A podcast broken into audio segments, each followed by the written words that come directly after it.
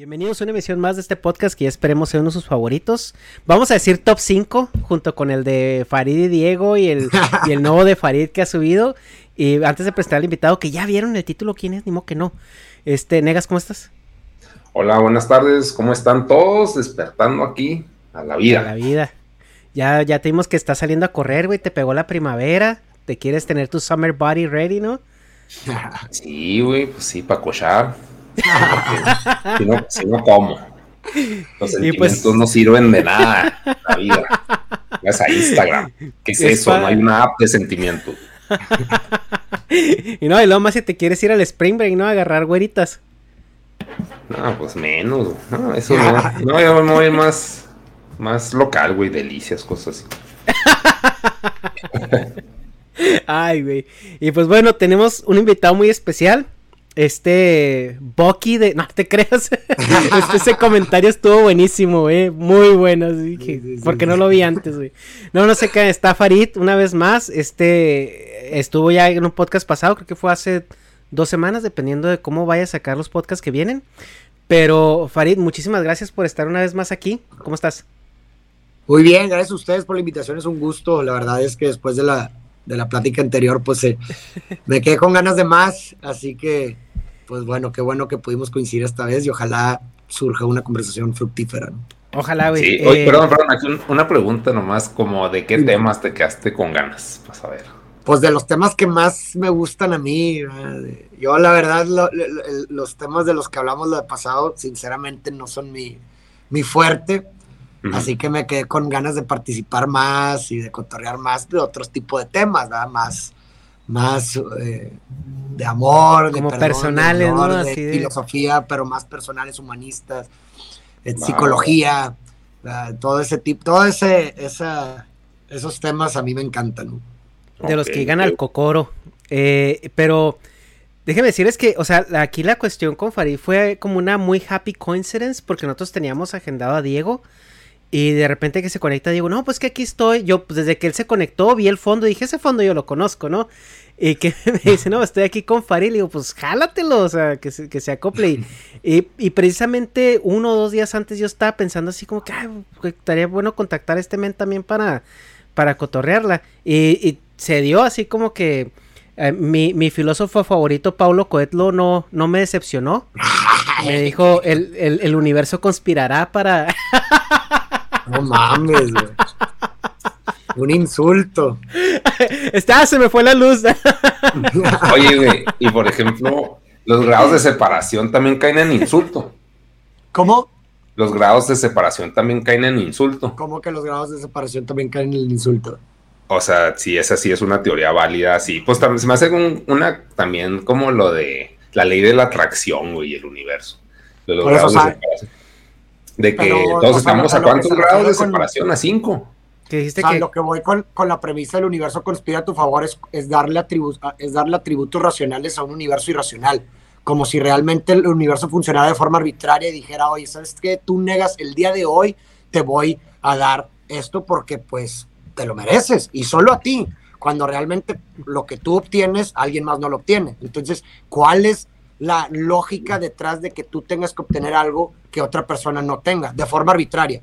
Oye, perdón, yo creo eso también se traduce a Dios en el sentido de que, pues porque creemos que ese güey nos quiere arbitrariamente por nuestros huevos, así, ah, no, ese güey nos ama y, es, y qué Pues es que también dicen que el ser humano es tan egocéntrico que creó al Dios a su imagen y semejanza, ¿no? Exactamente, o sea, que no de hecho para mí en lo personal yo no creo en un dios con cualidades humanas porque de entrada me suena completamente ilógico, o sea, cómo o sea, si, si este dios se enoja por las cosas que tú haces o tiene deseos, entonces, entonces estás hablando de un ser limitado.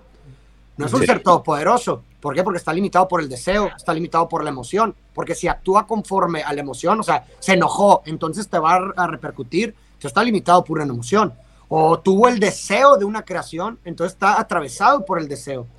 ¿verdad? Entonces, definitivamente esta idea de un Dios personal, así como la frase del universo personal, eh, racional, eh, bajo una óptica humana, yo la, yo la verdad no creo. Por eso se me hace un poco absurdo ese tipo, esa frase, por ejemplo, o pensar en, en, un Dios todopoderoso que está atravesado por una emoción o por un deseo, o que la necesidad de una creación.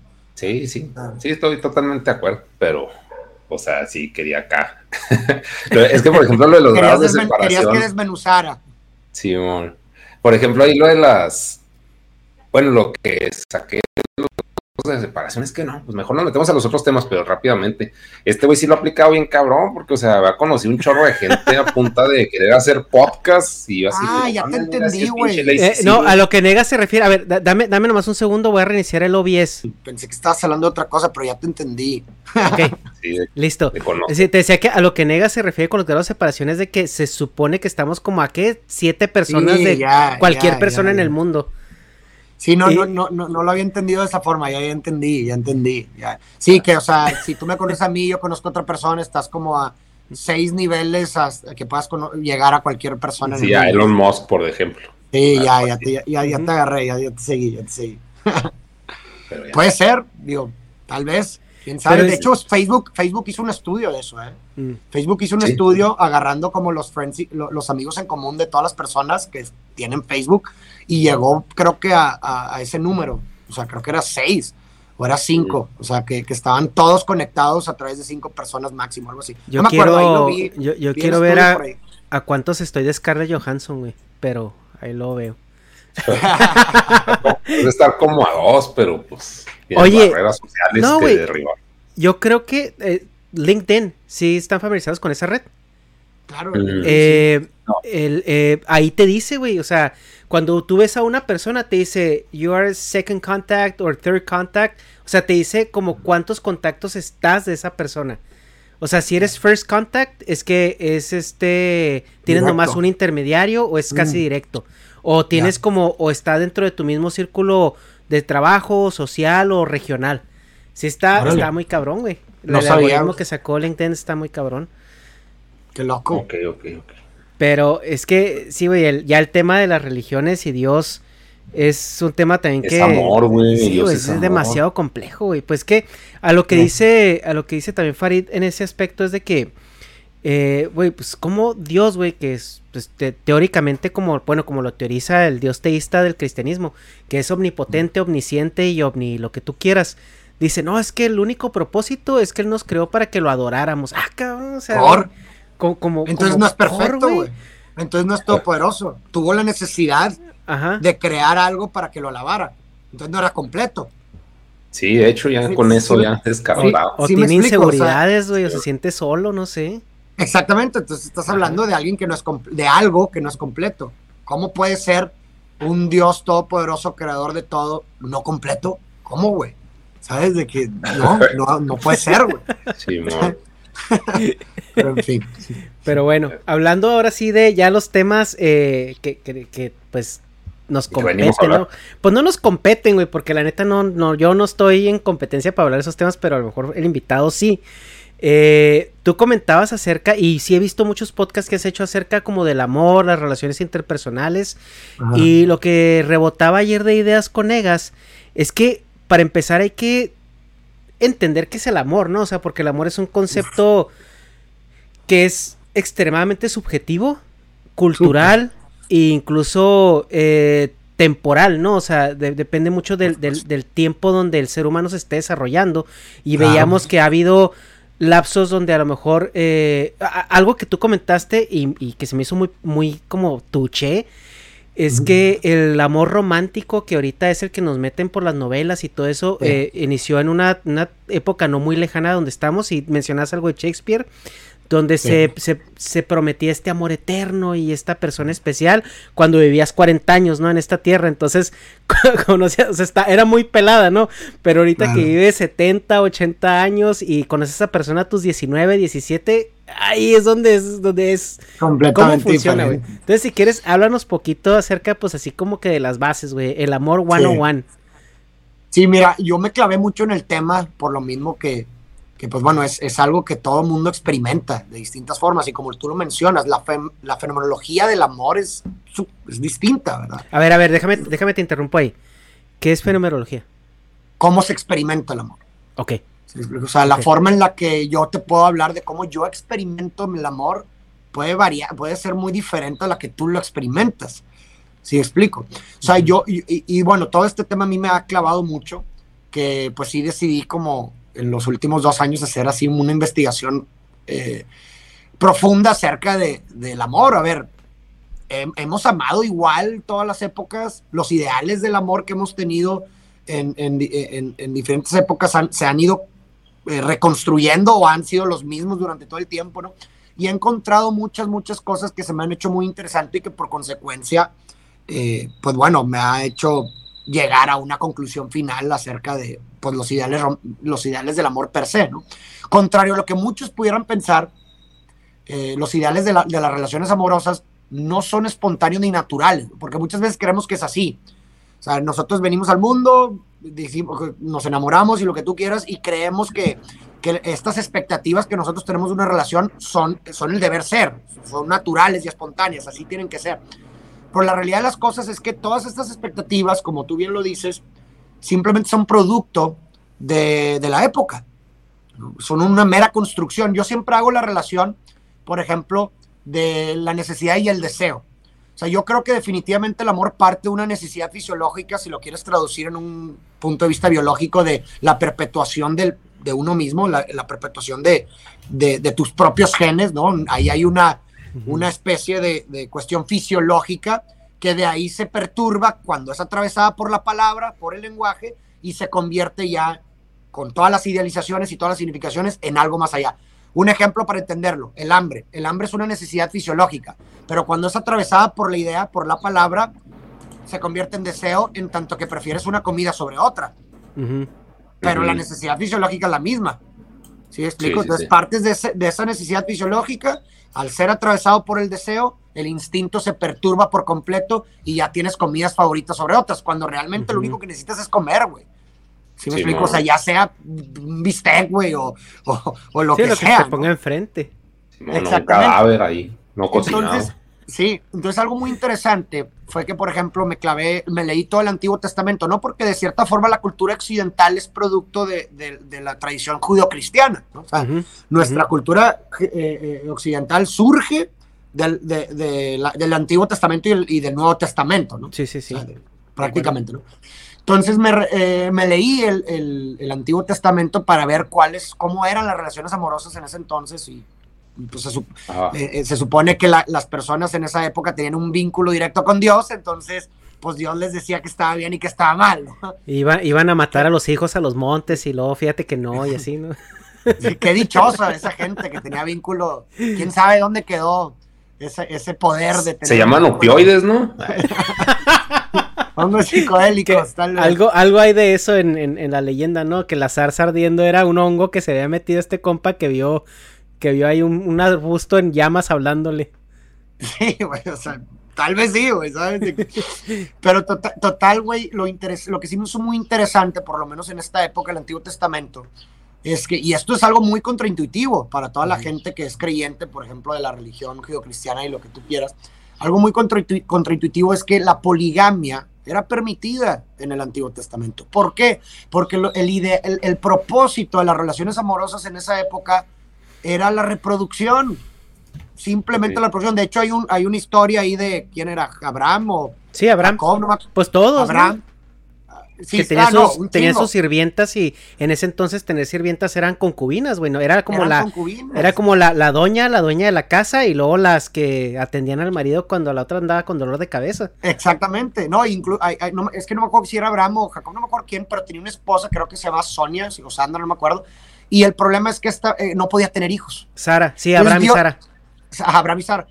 Dios le permite a Abraham, bien conveniente, que tuviera relaciones con su criada, digo, con la, con la persona que les ayudaba en la casa para tener hijos con ella y que estaba permitido y que no había ningún problema. Entonces, su tiene un hijo con, con la, empleada doméstica y luego ya le concede después que Sara pueda tener hijos y luego tener hijos. Entonces, el, el, propósito realmente de las relaciones amorosas es la mera reproducción, no había más. Y como tú dices, Salom, Salomón tuvo 600 esposas y 300 concubinas. Y, y, y Dios no lo condenó por eso, por la poligamia, sino que Dios lo condenó porque estas mujeres le estaban idolatrando a otros dioses, pero en ningún momento le restriega en la cara que, ah, tuviste muchas mujeres y por eso no, sino que las mujeres le estaban tratando de convencer que, en, que creyeran en otros dioses y lo que tú quieras. O sea, en, ningún, en ninguna parte, y esto es verdad, en ninguna parte del Antiguo Testamento hay una condena explícita a la poligamia. En ninguna parte del Antiguo Testamento. No, y de hecho había cosas que la reforzaban en el aspecto de que, por ejemplo, si, si, si tu hermano moría, tú tenías que agarrar a la esposa de tu hermano y tratarla como una esposa tuya, aunque pues, tú estuvieras casado, era tu responsabilidad. Y había, sí, había muchas cosas ahí, este, pues no, no, o sea, no líneas grises porque era algo muy cultural y algo pues que era, parte de.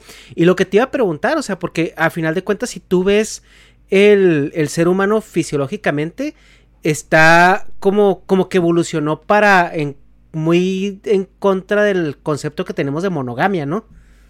Claro, y de hecho eso es algo muy interesante. Yo en mi clase de biología de la conducta eh, estamos precisamente ahorita analizando el, comportamiento de diferentes especies.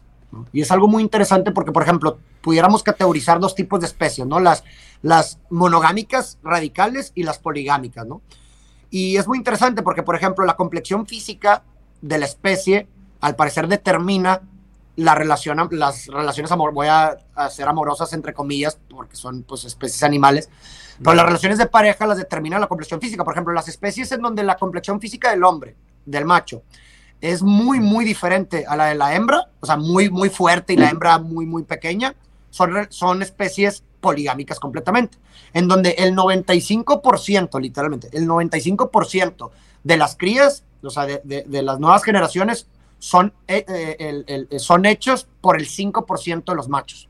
Entonces son, meramente poligámicos. Se hace cuenta que el macho va, se coge una hembra y luego se coge a otra y luego se coge a otra y luego se coge a otra. O sea, el 95% de las crías son del 5% de los machos. Esas son en, en, las relaciones este, poligámicas. Y, por ejemplo, la hembra, ¿en qué se fija para escoger a un macho en la, en la selección sexual del macho? pues evidentemente en, el cuerpo, ¿no? Entre más fuerte, entre más grande, entre más alfa, pues más le va a traer, ¿no? Vuelvo a lo mismo. Por eso el 95% de las crías son hechas por el 5% de los machos.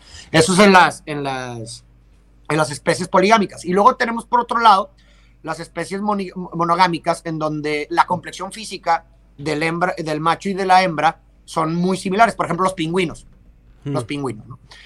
Y en, esa situación, pues, por ejemplo, la hembra no se fija en que si está fuerte o no, porque tiene la misma complexión, sino que la hembra se fija en, que, en qué tan buen proveedor es. Oye, perdón, perdón, aquí un paréntesis. Este, sí, nosotros nos consideramos que somos iguales en complexión a las mujeres. O sea, va, voy, voy, para eso, voy para eso. Ahí, va lo funable, espérate voy, a terminar nomás en esa parte. O sea, ahí las mujeres escogen a los, a, los, a los machos dependiendo en qué tan buenos padres pueden ser. Entonces, los, los, los machos para conquistar a las hembras van y le proveen y les dan regalos y cosas así, como que, ah, ok, este güey puede ser buen papá, entonces los cogen y son radicalmente monogámicas. O sea, no, no tienen relaciones con nadie más más que con su pareja y pues en lo que se fija, insisto, es en qué tan buen padre, qué tan buenas habilidades de padre tiene el macho, ¿no? Obviamente en las, de complexión diferente física hay mucho grado de violencia, en, las complexiones iguales no hay grados de violencia entre eso. Nosotros, ¿dónde estamos nosotros? Nosotros somos unas criaturas tan complejas que no estamos ni radicalmente de un lado ni radicalmente del otro, estamos en medio. ¿Sí explico? En un lugar... A los tibios los vomita Dios, güey. ¿Mande? Los tibios los vomita Dios. Sí, güey. Y pues por eso mismo puedes ver, por, lo por un lado, personas con complexiones físicas de cierta forma, pero luego ves personas con complexión física iguales, puedes ver eh, relación, gente con tendencia a tener relaciones poligámicas, gente que no. ¿Sí me explico? O sea, y creo que la gran diferencia, y, y, creo que de aquí podemos partir un tema muy interesante entre o lo que nos constituye y nos, nos diferencia a nosotros, los seres humanos, de cualquier otra especie es el lenguaje. El lenguaje es lo que hace que todo se perturbe, que todo instinto se transforme. ¿no? Cuando la palabra atraviesa el instinto, este instinto se transforma y, se, y, entra un de, y surge un deseo ¿no? que, que estropea cualquier absolutez del instinto. ¿no? Y aquí es algo muy interesante que quisiera tocar, ¿no? Porque eh, el, cuando nosotros venimos al mundo como seres humanos, eh, el lenguaje precede a la persona. ¿no? Es decir, nosotros venimos al mundo y el lenguaje ahí está. O sea, antes de que tú estuvieras en el mundo, ahí está la cultura. Los símbolos, las significaciones, el idioma, todo ya estaba. Tú llegaste a ese mundo. Entonces, de cierta forma, nosotros tenemos la necesidad, si te fijas, de un otro, de una interacción social para poder ser. Eso es algo necesario. Es una, o sea, el, ser humano como animal social necesita, o sea, es una necesidad crear vínculos sociales con los otros para poder ser, porque de entrada el lenguaje con el que nosotros nos comunicamos no es nuestro. Alguien nos los dio. ¿Me explico?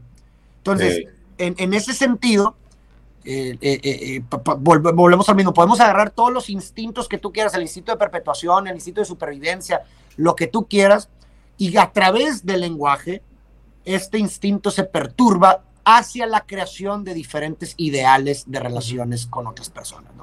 Entonces, por eso mismo podemos agarrar esta tesis de que los ideales románticos, digo, perdón, no románticos, los ideales que tenemos de las relaciones amorosas en distintas épocas son constructos completamente. Son constructos que se construyen sobre una, sí, un instinto, una necesidad del ser humano por crear vínculos y relaciones con los otros, definitivamente lo es.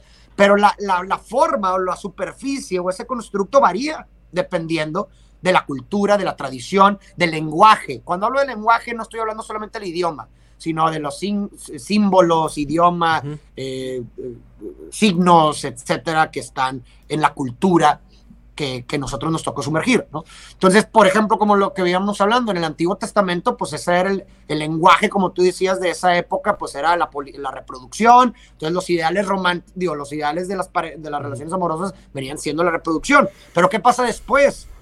O sea, después, ¿qué pasa después del Antiguo Testamento? Donde a lo mejor ya la humanidad, ok, se empezó a reproducir más, ya había más gente, a lo mejor ya pasó a segundo plano, ya no fue prioritario tener, eh, o, o, no fue sustentable tampoco, porque pues también puedes decir, oye, pues si el, si el, si el, si el propósito es la reproducción, pues llega un punto en donde es insostenible. Imagínate, güey, tener tantos hijos por todos lados y luego quién los va a mantener y luego las mujeres. Las mujeres también, o sea, prácticamente quedan completamente alienadas a, la hora de tener una, una, cantidad grande de, de, hijos, ¿no? ¿Ibas a decir algo? Sí, eh, dos puntos. El primero, algo que mencionaste que yo sí estoy muy de acuerdo es en que lo que cambia todo para el ser humano de diferenciarse o, ramificarse de los demás animales es el uso del lenguaje, porque si bien los animales tienen formas de comunicarse eh, para cualquier cosa, ¿no? Instintivos o aviso de peligro, aviso de esto o, algo así, el ser humano al momento en que tuvo la oportunidad o la capacidad de verbalizar ideas, eso lo cambia todo, o sea, porque creo que el lenguaje es el vehículo por el cual nosotros nos volvimos conscientes de nosotros mismos. Correcto. Y, y, es, es lo que, cuando dicen, ¿qué es lo, qué, es lo diferente, qué es lo especial del ser humano? Pues que nosotros descubrimos los hongos primero, güey. Entonces, o sea, empezamos a balbucear cosas y a ponerles eh, eh, significados y de repente nos empezamos a comunicar no, no solamente con cuestiones instintivas, sino a decir, güey, no mames, güey, pinche cielo, güey. O sea, ya desde ahí, güey, es, como que ideas tan simples, ¿no? Nuestro lenguaje nos permite crear ficción, a diferencia de, por ejemplo, los lenguajes limitados que tú hables de, otras especies. Y, la, y, el, y, el, y lo que te da la creación de ficción es todo. Es prácticamente la condición humana, ¿no? O sea, literalmente. O sea, tú, como tú dices, tú puedes ver animales en donde sí hay de que este tipo de comunicación de que, ah, viene un león, y viene un león. Pero no, no, no, no, puedes ver a un animal decirle a otra, ah, eh, Dios quiso que me pasara esto para que yo pudiera seguir. ¿Sí explico? Sí. Y eso cambia todo el juego, cambia absolutamente todo el juego, porque ya puedes organizar un número grande de personas, ¿verdad? Hacia un mismo fin, con la creación de ficción, tú organizas un número grande de personas y eso cambia por completo todo. De hecho, hay un libro muy bueno que les recomiendo que se llama Sapiens, que habla mucho de esto, de Yuval Noah Harari, en donde habla que precisamente esa capacidad de crear ficción del ser humano hizo que extinguiera las demás especies previas humanas. ¿no?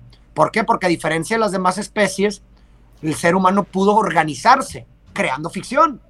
Y eso es lo que vemos, a ver, eso es lo que vemos en todos lados, en las empresas, por cómo una empresa puede mantener a más de miles de personas trabajando eh, bajo el mismo propósito de la empresa, porque creen en la empresa, pero la empresa es ficción. McDonald's es ficción, McDonald's no es como que, ah, o sea, es algo que se creó, es ficción, McDonald's no existe, sí, es más, el país, los países es ficción. O sea, México dejaría de existir como tal si de pronto todo el mundo se pone de acuerdo y dice México ya no existe. Pero ahí, o sea, estamos estableciendo que una abstracción es ficción. Pues sí. O sea, México, así, México es real. Yo te pregunto, ¿es real México? Ok. Ahora sí que el, palabra de la de favorita de la izquierda no es un constructo social. ¿Cómo, cómo, cómo? que es, un constructo social, ¿no? Claro, o sea, imagínate que todos los mexicanos hoy nos ponemos de acuerdo y decimos, oye, ya no nos vamos a llamar México, nos vamos a llamar República de la Sierra Madre. México deja de existir, güey. ¿Sabes? Literal, deja de existir. Sí, de Pero México, si te fijas, ese sentimiento de, pertenencia nos da identidad y nos organiza a una cantidad estúpida de gente, de millones de personas hacia un mismo objetivo, güey. Y eso es lo que nos hace humanos, ¿no? O sea, eso es lo que hizo que llegáramos hasta el punto en el que estamos ahorita, ¿no? Sí. Y ya para retomar el tema que llevábamos ahorita con lo del de, ah, el sexo, la familia y todo eso, a lo que yo iba a decir es que yo siento que en un punto esa parte de la monogamia y la reproducción y todo eso cambió no tanto por la situación de que hay tantos vatos o tanta gente reproduciendo, sino porque empezamos a organizarnos en sociedad y al momento de organizar la sociedad, llevar una estructura social y coordinarla y controlarla y, pues por eso también se viene la religión, güey, o sea, la religión es una forma fácil de, de darle assets filosóficos a la gente sin que tengan la necesidad de buscarlos ellos y decir, esto es lo que se espera de ti. ¿Por qué? Pues porque alguien más arriba dijo, güey. O sea, porque el, señor que le dio la gana que estemos aquí quiere que así te portes. Y eso que mencionas tú es sumamente importante porque entonces la categorización de la poligamia y monogamia no es una categorización, no es una métrica ni una medida moral, sino funcional, que es completamente diferente. Porque muchas veces se confunde.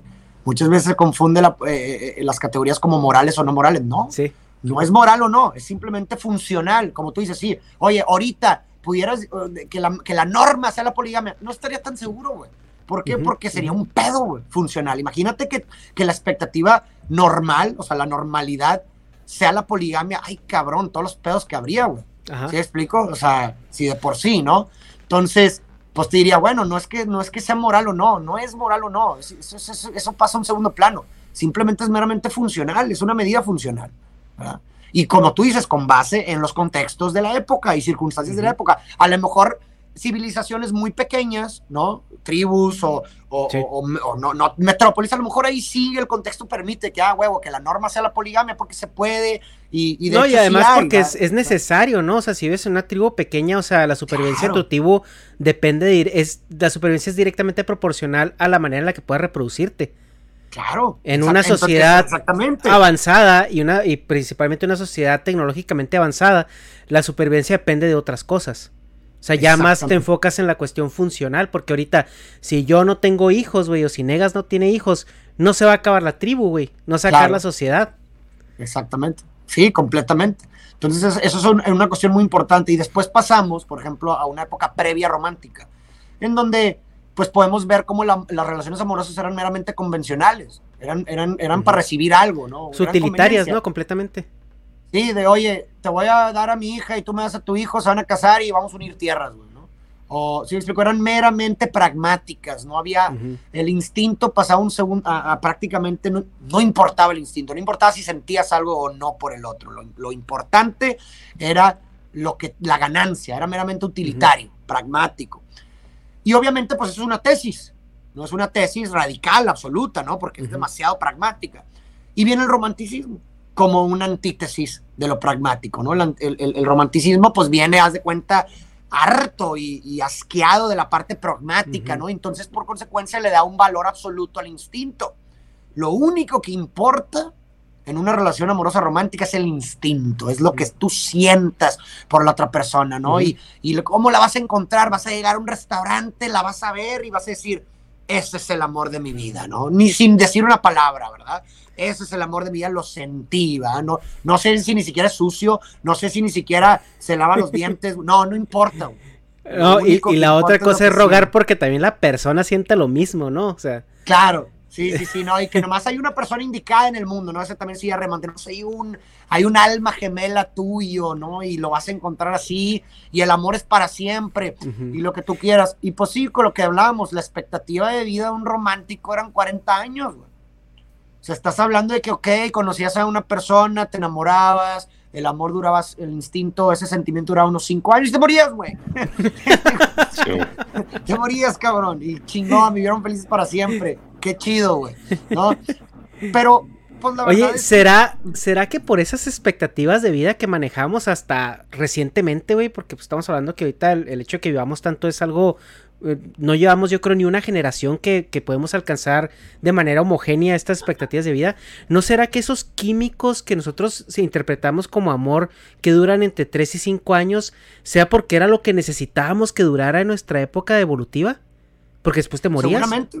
Puede ser, güey. O sea, puede ser definitivamente que, que, nuestra, que, el, que, que, que la inmediatez en la que están haciendo los cambios contextuales y culturales ahora nos ha sobrepasado nuestra nuestra parte evolutiva, definitivamente, ¿no? y, digo, hay un experimento muy, muy interesante que también vi en clase de la dopamina, güey. La dopamina es, esta, este neurotransmisor o hormona eh, del placer y de la motivación, es lo que te produce hacer una conducta. ¿Sí me explico? O sea, ante la señal de una actividad, lo que hace que te dirige, produzca la conducta dirigida hacia, hacia el objetivo es la dopamina.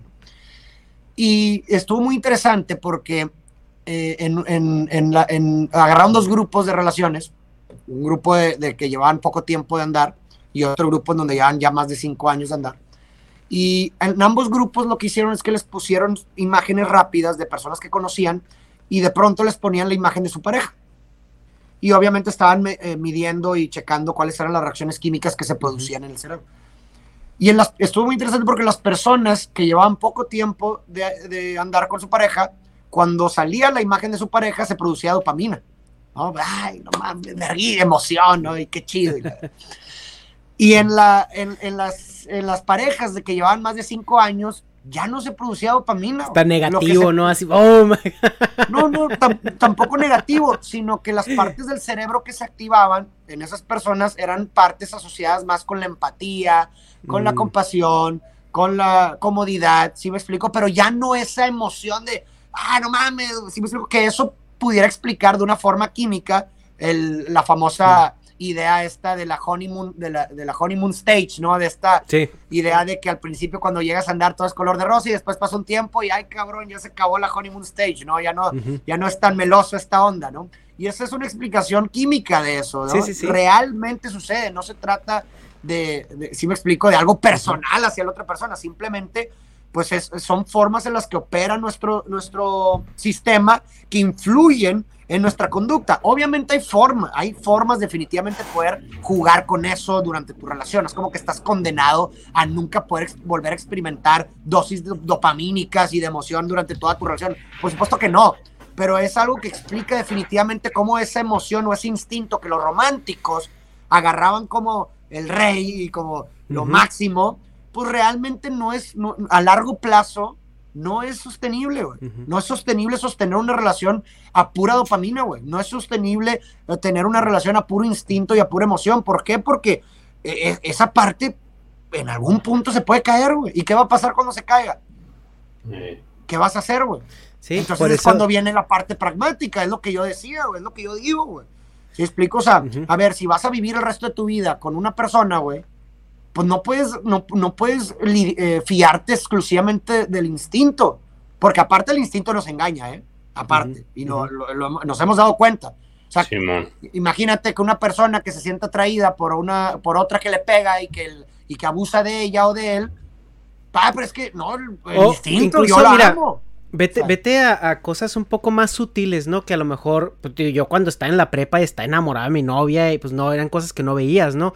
Como, o sea, ¿qué tal si... Y no lo, no lo digo porque mi novia de la prepa haya tenido esta situación, pero, o sea, ¿qué tal si a lo mejor viene una familia muy, muy conflictiva, güey? O sea, una familia que siempre está metida en pedos, que siempre está esto de acá. O sea, dices, ¿tú realmente quieres pasar todo, o sea, toda tu vida con una persona que lo único que te va a acarrear es estrés, conflictos, eh, vas a tener que andar viendo por qué están haciendo ahora los hermanos o los papás o esto o aquello. O sea, eso también influye y se escucha muy culero. Entonces, o sea, la, la, tesis que tú decías de lo pragmático, la antítesis de lo romántico, yo creo que la síntesis es cásate a los 30, ¿no? no, y, digo, obviamente, pues cada quien, ¿no? Pero, pero creo que la, una buena síntesis es, precisamente ese punto mágico entre lo pragmático y el instinto, güey. O sea, porque yo me he dado cuenta mucho, ya después de, pues, todo este estudio y, análisis, en que efectivamente sí existe, o por lo menos acá donde vivo con mi círculo cercano, sí existe un estigma hacia lo pragmático bastante, bastante plasmado. Es decir, o sea, yo sí, yo sí he visto, escuchado a personas decir, opinar de otras de que, ah, qué interesada persona que nada más se, que, que nomás se fijó en la otra persona porque tenía estabilidad financiera, ¿no? Y yo, y, pero, pero realmente una connotación negativa, como de que no deberías de fijarte en eso, lo único importante es sentir algo por el otro, ¿no? Y digo, güey, pues realmente si te pones a pensar, eso va a repercutir en tu vida, güey. ¿Sí explico? O sea, el hecho de que vas a pasar el resto de tu vida con esa persona, idealmente, ¿no? Entonces, una estabilidad económica en tu pareja y en la tuya, pues son elementos pragmáticos que van a repercutir en tu vida y en la de tus hijos y por consecuencia van a repercutir en tu emoción, güey. En tu, en tu bienestar emocional, güey.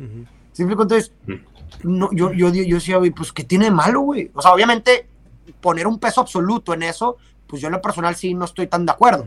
Pero no se trata de poner un peso absoluto en eso, sino poner una síntesis en donde sí tienes la parte instintiva, tienes la emoción hacia el otro, el enamoramiento, pero también cumple con partes pragmáticas funcionales que van a sostener la relación cuando el instinto a lo mejor se desvanezca en algún punto. ¿Sí, me explico? Porque imagínate, si no aguantas, güey, que el otro eh, sea sucio, si no aguantas que el otro mastique con la boca abierta, güey, pues cuando no tengas el instinto, esa cosa se va a hacer insoportable, güey. Cuando no hay amor, cuando hay un instinto, vas a escuchar al otro cabrón masticar y vas a decir, hijo de tu puta madre, no te aguanto, güey, a la verga, ¿no? Pues es como que el, síndrome del Rumi, ¿no? Es, que, eh, es algo que yo a veces platicaba, y por ejemplo Negas lo, lo entiende porque Negas tuvo Rumis en su momento, pero en México, sobre todo en provincia, hay como una costumbre que tú te sales de tu casa hasta que te casas, güey, ¿no? O sea, vives con tus papás hasta tus Sweet 28 hasta que te consigues una pareja y te casas, güey. Pero, por ejemplo, eh, la gente que le toca vivir la, la, la, aventura de vivir con roomies, o sea, te das cuenta que, que entras a esa dinámica, güey. O sea, donde no, es tu hermano, güey. No es tu papá, no es tu mamá, porque con tu hermano te peleas, güey.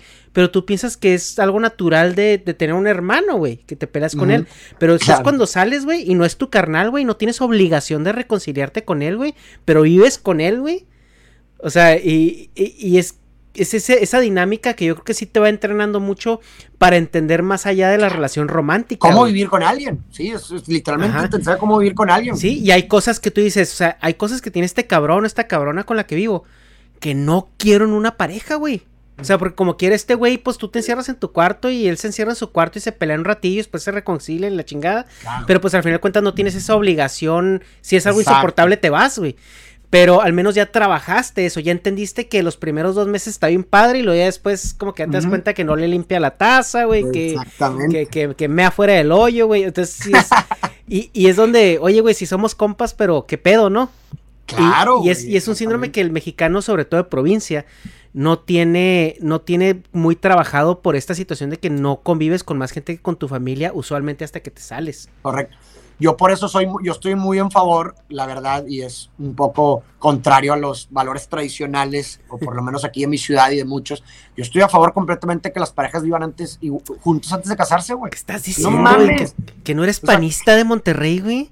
me van a colgar, ahí, güey? Hereje. Me van a colgar. Pero, güey, pues, o sea, hasta, hasta, se me hace absurdo pensar lo contrario. ¿Sí explico? O sea, se me hace absurdo eh, eh, estigmatizar eso. O sea, realmente, o sea, vas a vivir el resto de tu vida con una persona. Vas a tomar la decisión de casarte antes de saber cómo es vivir con la otra persona, güey. O sea, de verdad, güey.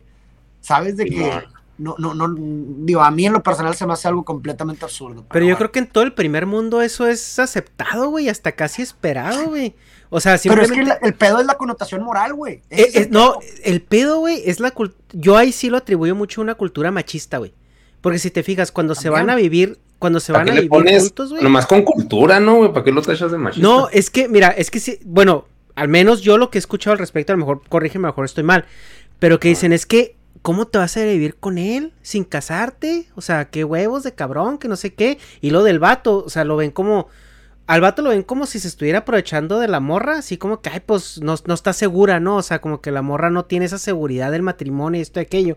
Y a la morra es a la que tachan de, de fácil por irse a vivir con un vato así nomás. Entonces, yo también siento que eso, o sea, dentro de lo moral, es como que más a lo, a lo machista, por así decirlo.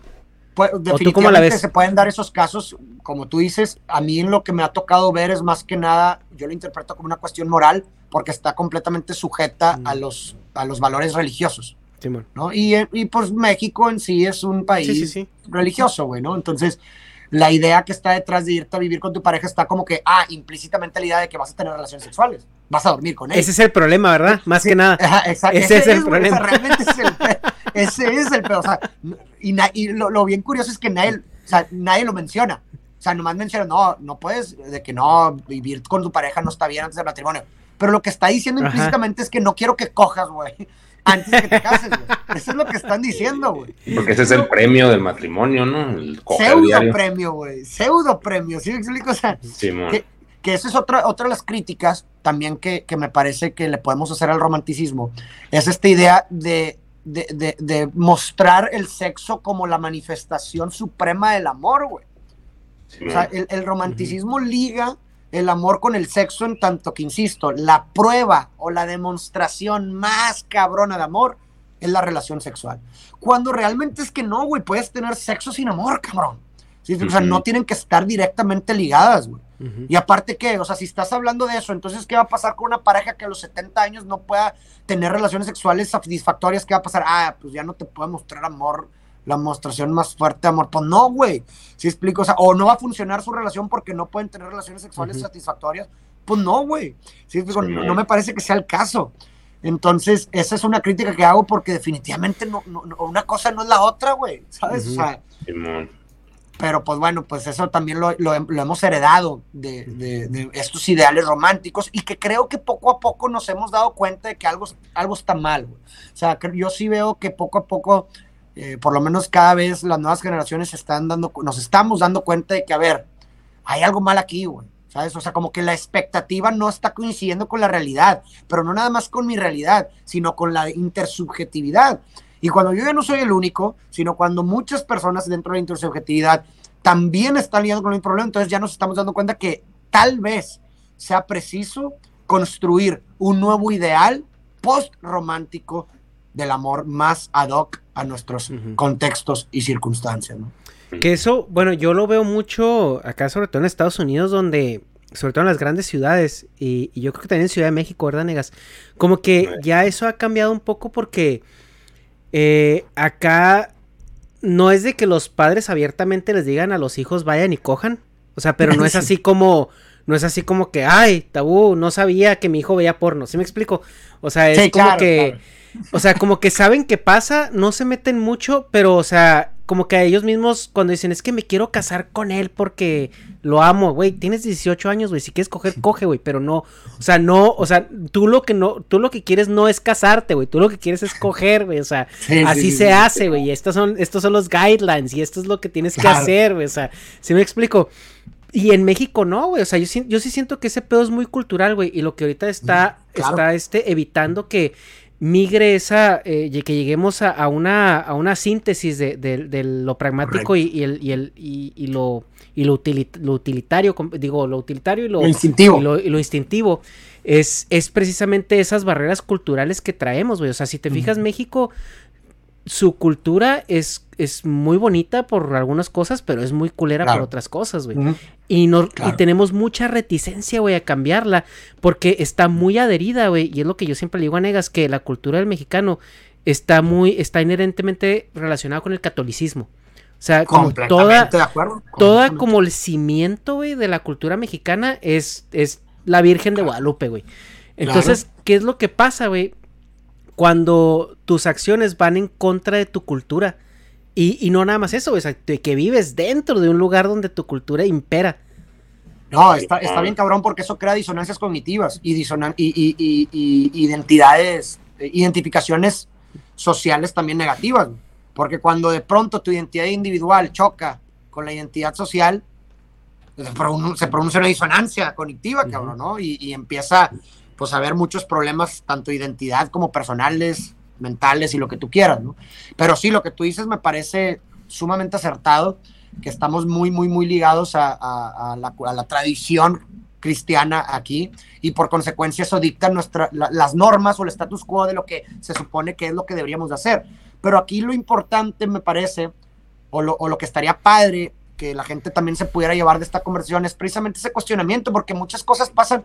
Hay un, hay un, hay un video que me encanta de el traductor de Martín Heidegger, se llama Rivera, en donde menciona algo que duró 30 segundos lo que dijo, pero se me quedó muy grabado, y creo que, creo que tiene mucho que ver con lo que estamos hablando, que él decía que las cosas, peli las, las cosas simples son las más peligrosas, porque pasan desapercibidas y sin embargo a ellas les hemos apostado la vida. ¿Y a qué se refiere esto con esto, Rivera? Que las cosas simples, es decir, esas cosas que damos por sentado, son las más peligrosas, porque aquellas que damos por sentado no les ponemos foco. Las damos por sentado, se nos hacen naturales, así tienen que ser y por consecuencia no las cuestionamos. Pero a esas mismas hemos apostado nuestra vida. Sí, o sea, a esas mismas hemos apostado nuestra vida. Oye, perdón, un ejemplo así bien trivial que puede ser hasta el acomodo del cuarto, güey, cómo está la cama. Claro, güey. Así es, así es, y así ha sido siempre desde que nací. Y la cambias y, ah, no mames, está más funcional así, ya tengo un pasillo, pendejadas así, pero lo das por hecho. Exactamente. Y, como lo das por hecho, no lo cuestionas, güey. Y sin embargo, a eso has apostado tu vida, güey. Porque a eso le has dedicado tiempo. Simple, oye, al tomar una decisión de, entrar en pareja con alguien, estás, estás apostando tu vida a eso. Pero en ningún momento estás, dando, estás dando por sentado los ideales, Román, los ideales que debe de tener esa relación, lo estás dando por sentado. Pero, y por eso es tan peligroso las cosas simples eh, y sutiles, son muy peligrosas. Y también a su vez, ah, cuando nosotros vemos algo siempre, lo, no sé si a veces lo tratamos de complicar de manera consciente, ¿no? Es decir, o sea, entiendo, entiendo a lo que te refieres con las cosas simples porque son muy sutiles, son como hasta cierto punto eh, despreciables, o sea, simplemente suceden y no te vas dando cuenta. Pero por ejemplo, cuando las cuando eres consciente de ellas, tratas de darles como un contexto, güey. Entonces, Ahí está la importancia. Es, lo que, es lo que dice Negas, o sea, a lo mejor tú puedes tener la cama o el sillón acomodado de la misma manera y cuando te das cuenta, ah, cabrón, ¿por qué está así? O sea, ¿por qué está como así? Tal vez porque la ventana está de esa manera y empiezas como a crear una idea alrededor de ello, ¿no? Y, a lo que yo iba a hacer, a lo que iba a decir. Se llama religión, ¿no? Así que, ah, es que el cielo es azul. Ah, pues sí, algo así. Hombre. Ajá. Y a lo que iba, güey, es, eh, por ejemplo, ¿no será también que el amor romántico que nosotros experimentamos, que lo que tú comentas muy acertadamente me parece es que es instintivo?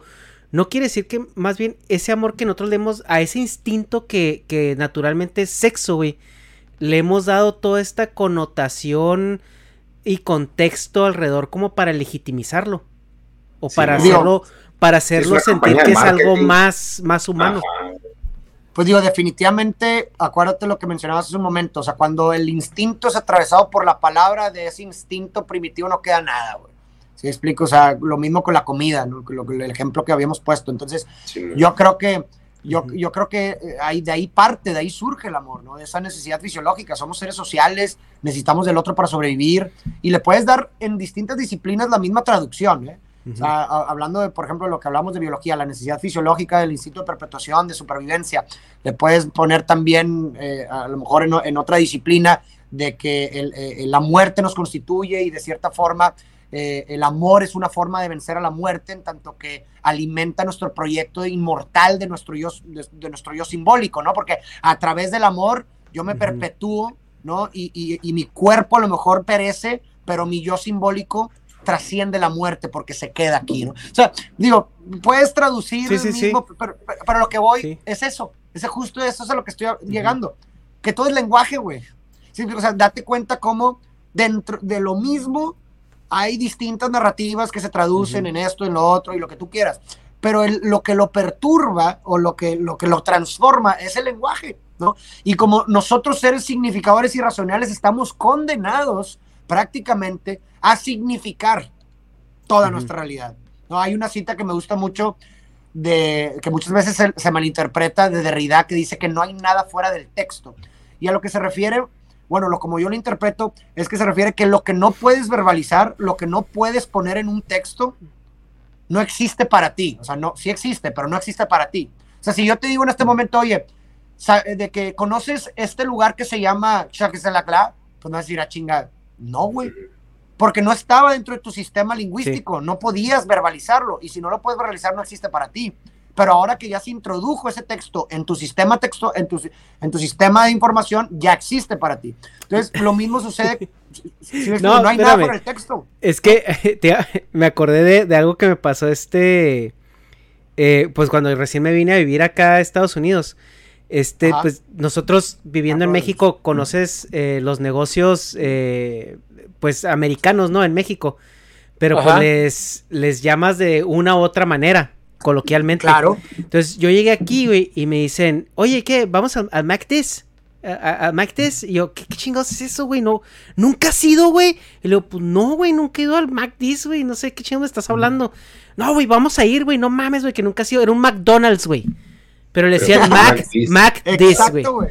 Exacto. Y aparte, lo más interesante de todo es que si te fijas, cuando, nos, cuando hablamos de una cosa o de un texto, tenemos que utilizar otro texto, O sea, si yo te digo, ¿qué es el amor? Este es un texto, ¿qué es el amor? Y tú me vas a contestar con otro texto. Y luego si te pido otra, si te hago otra pregunta, me vas a contestar con otro texto. O sea, no hay nada fuera del texto. Sí. Si, entiendes, ¿no? Entonces, lo mismo es lo que digo el amor. O sea, digo, finalmente como seres eh, eh, que, que, tenemos que significar y lo que tú quieras, pues finalmente estamos condenados a textualizar el amor, güey. Y todo, toda la realidad es nuestra, es nuestro, el texto, el lenguaje es nuestro instrumento con, a través del cual nos relacionamos con el mundo, ¿no? Que es, es, lo chido y a la vez como nuestra misma condena, ¿no? Porque al momento en que nosotros le demos Sí, o sea, porque la, la podemos, podemos joderlo bien cabrón, güey, porque como tú dices, o sea, ahorita a lo mejor negas, tú y yo entendemos que el sexo y el amor son cosas aparte, güey, hasta cierto punto, pero ya cuando tú contextualizaste que el amor es sexo, güey, ahí es donde metes el conflicto bien cabrón y pensando sobre todo en los adolescentes, güey, porque los adolescentes... No, ni siquiera lo pueden afirmar así, perdón, perdón que te interrumpo, o sea, no puedes llegar a, alguien y decirle, es que el sexo es amor, güey, porque no, también eres el diablo, güey, a pesar de que es la pinche definición, güey. Eh, sí, güey, pero pues tú cuando... Tú cuando estás adolescente, güey, y traes la pinche hormona, güey, o sea, sobre todo, o sea, la mujer busca instintivamente como esa parte. Porque también las mujeres traen las hormonas, güey, pero las, las manejan de, de, manera diferente. Y por el contexto cultural, ellas buscan como alguien que mínimo les demuestre que las ama, ¿no? Y el vato, pues, finge ese amor, güey, para conseguir lo que instintivamente quiere en ese momento, güey. Entonces, e, ese es como la, la, lo que tenemos que disasociar un poco, güey, porque por eso pasan todos los problemas sociales que tenemos relacionados al, al, sexo de, adolescentes, güey. O sea, porque eh, estigmatizamos tanto esa parte, güey, y la tenemos tan ligada a un sentimiento que no, no tiene, si, si no, nada, no tiene mucho que ver con con, con, con el amor, güey, o sea, con, ese sentimiento. O mínimo, o sea, no ponerlo de que nunca tiene nada que ver, o sea, a veces puede tener algo. Sí, hay, no, sí, sí, hay intersecciones, ¿verdad? O sea. Simón. O sea, tampoco así, no, nunca. no, pero lo que yo me refiero es que no, no necesariamente o sea, uno es del otro, güey. O sea, una cosa es una necesidad fisiológica y la otra cosa es, es, un pedo ya más complejo, ¿no? O sea, que... Oye, perdón, yo, yo alguna vez definí el amor como calor, güey.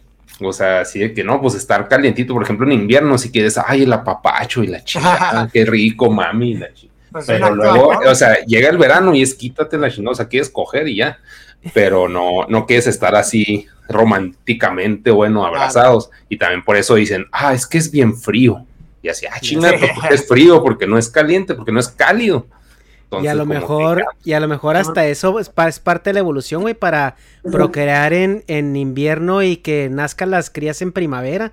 Sí, también por eso es el amor de madre, pues que buscan el calor, o sea, se van a las, o sea, las crías se van con la mamá porque está más calientita, porque está más grande, güey. Y por lo general guardan más grasa, entonces como que bueno, así lo definí por mis huevos, ¿no? Pero. no, y de hecho, ahorita que mencionaste algo, otra cosa que les quería compartir acerca del tema, es que me estoy moviendo porque se me apagó la luz afuera. Sí, sí. Es este, sobre la etimología, que esto está muy interesante, sobre la etimología de la, palabra amor. porque también, o sea, creo que para poder entender una palabra, mm, bueno, por lo menos yo pienso que es, es, es preciso empezar por la etimología, güey, porque finalmente esa palabra se construyó de algo, ¿no? O sea, de una idea. Y lo que está bien interesante es que la palabra amor se compone de dos partes, ¿no? Que es ama, que hace referencia al llamado del bebé a su mamá, o sea, ama, ama, y or, que en latín hace referencia a un efecto de, es decir, amor por etimología sería el efecto de la madre, mm. literalmente. Y, y, lo que está bien interesante es que, bueno, yo lo que hice fue que después de ahí me dije, bueno, pues si el amor es el efecto de la madre, habría que entender o primero decir qué es ser madre, ¿no? Pero desde un punto de vista fenomenológico, o sea, no, cuando, acuérdate, cuando hablo de fenomenología es cómo se experimenta el ser madre, o sea, no necesariamente, ah, pues la madre es la que tiene el hijo, pues no necesariamente, porque si hablamos de la experiencia del ser madre, de la actividad, del rol ideal de la madre, eso lo puede desempeñar cualquier persona, no necesariamente la madre biológica. Entonces, yo me puse a pensar y dije, bueno, pues cuál es el propósito, el objetivo del rol de madre eh, en sí. Y, y, pues si te pones a pensar, como el ser humano venimos a este mundo indefensos, necesitamos del cuidado del otro, primordialmente o idealmente la madre, para poder ser. Entonces podemos llegar a la, a, la, idea de que el propósito, el objetivo del rol de madre es el desarrollo óptimo de otro ser o sea, porque dentro del de, rol de madre está que ese que el hijo puede desarrollarse. Porque sin su rol, sin su actividad, no, se muere, güey. Si, si, una, si, si tú dejas a su merced a un recién nacido, muere. Simón. Entonces, así también pudiera, o sea, no sé, yo me puse a pensar en una, en una bonita concepción, tal vez, bueno, para mí me parece muy bonita, como esta idea de que todo acto que perpetúe o que fomente el desarrollo óptimo de otra persona, es un acto de amor. Mm. Simón. Pues y eso implica escuchar al otro, ser empático con el otro, no suponer lo que el otro quiere, sino preguntarle primero. Eh, un abrazo es lo que hace la madre. O sea, hay, hay un estudio incluso que, que, que, demuestra algo muy, muy, muy fuerte, que en los orfanatos eh, un, un, alto porcentaje de bebés que no recibían abrazos moría, güey. Mm. Entonces, en ese sentido, un abrazo es un acto de amor. Un abrazo es amor, güey. Sí, me explico? Entonces, o sea, no sé, o sea, eso lo, llegué de esa etimología y me parece algo muy bonito y creo que va muy de la mano con lo que decías ahorita de que no, pues para mí amor es calor, pues estoy acostado y la chica, pues sí, güey. O sea, es estar acostado con otra persona y estar abrazados produce oxitocina en tu cuerpo, que es la hormona del apego, y eso ayuda al desarrollo óptimo también de tu cuerpo, ¿verdad? Y eso, pues bueno, pues es amor, güey, ¿sabes? Sí, pues también por eso ahorita está tan de moda, pues que ya no las relaciones duran, pues menos. Que ya tienen un chingo de mascotas, güey, para estar hasta el culo de oxitocina, güey. Y así vienen acá, ay, pinche risas por eso. O sea, si no tuvieran mascotas, quizás sí querrían más pinche. Bueno, uno que quiere sexo, ¿va? por tanto, se, pagarían con abrazos, sería recíproco, porque yo te estoy dando oxitocina y tú me estás dando, pues, ¿qué, chingados es cuando coges? ¿No es, es otra, no es serotonina o dopamina? Ajá. dopamina. es un trueque ahí de drogas, uno por otro, y quedamos a gusto los dos. Pero, o sea, pero si ya estás hasta el culo oxitocina, ya ¿puedo, ¿puedo, prender un cigarro? ¿Me dan permiso? Sí, dale, dale. Pues sí, Es que me, me encanta. A ver si no me da cuando, cuando, ya me meto mucho en la conversación, me encanta prender. Eh, ahorita acabando el podcast me baño para que se me quite el olor, güey, a cigarro. Oye, otra cosa muy, muy importante también creo que cabe mencionar sobre este tema del amor es que, pues, y digo, esto es algo muy consensuado en psicología, ¿no? Que las expectativas, o sea, que, que, que tu, eh, tus primeros vínculos significativos determinan de cierta forma las expectativas que tú tienes dentro de tus futuros vínculos significativos, ¿no? O sea, las relaciones de tus padres, con tu madre, etcétera, con los, los primeros vínculos significativos que tienes, lo que sucede ahí determina en gran medida lo que tú vas a esperar en una relación futura. Entonces, esto es algo muy interesante. ¿Por qué? Porque esto sugiere que no solamente vas a construir tus expectativas de alegría dentro de una relación, sino que también vas a construir las expectativas de sufrimiento en una relación. es decir, y estoy hablando de tendencias, no puedo hablar de nada absoluto porque nada es absoluto, sino que la tendencia, por ejemplo, si, tiene, si, si, si había violencia dentro de, de, tus vínculos significativos y dentro de las relaciones entre tus papás y tus mamás, pues la tendencia puede ser en que tú esperes sufrir de esa manera en tu relación. ¿Sí me explico? O sea, que tú digas, ah, esto es amor, güey. Entonces, en el momento en que a lo mejor te pegan a ti, dices que esto es amor, güey. Y siento una atracción por eso. Porque es tu expectativa de sufrimiento. Por eso, si te fijas, muchas veces pasa, no sé si, han escuchado, como que eh, conoces a una persona, ¿no? Y cumple con todo, ¿no? Y luego, es más, le haces un date a tu mejor amigo con una persona que dices, oye, quedan perfecto.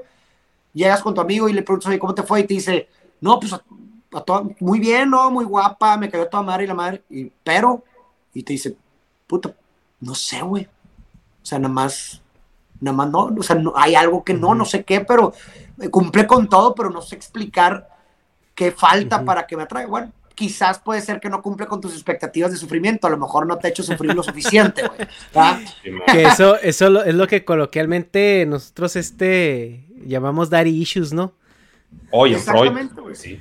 Y, va para los, dos, va para los dos lados, güey. ¿no? O sea, también para los hombres nos creamos ciertas expectativas de sufrimiento que también podemos crear cierta atracción por, por, por, mujeres que pueden abusar de nosotros emocionalmente, ¿verdad? O sea, y, y, lo que voy con lo importante de esto es que muchas veces, volvemos a lo, a lo que hablabas tú, Ernesto, hace un momento de la conciencia, güey. O sea, muchas veces no podemos explicar de que, oye, imagínate, hablas con una persona que su pareja le pega, güey, es una pinche relación súper tóxica y sin embargo no puede, no puede, o sea, no, no, no puede no salir de ahí, dice, y es que lo amo y la madre, y no, lo que tú quieras. O sea, muchas veces, como, como, como agarramos como absoluto el instinto y nos dejamos guiar por él, o sea, perdemos esta idea de que todas esas expectativas son también construidas en etapas primarias, ¿no?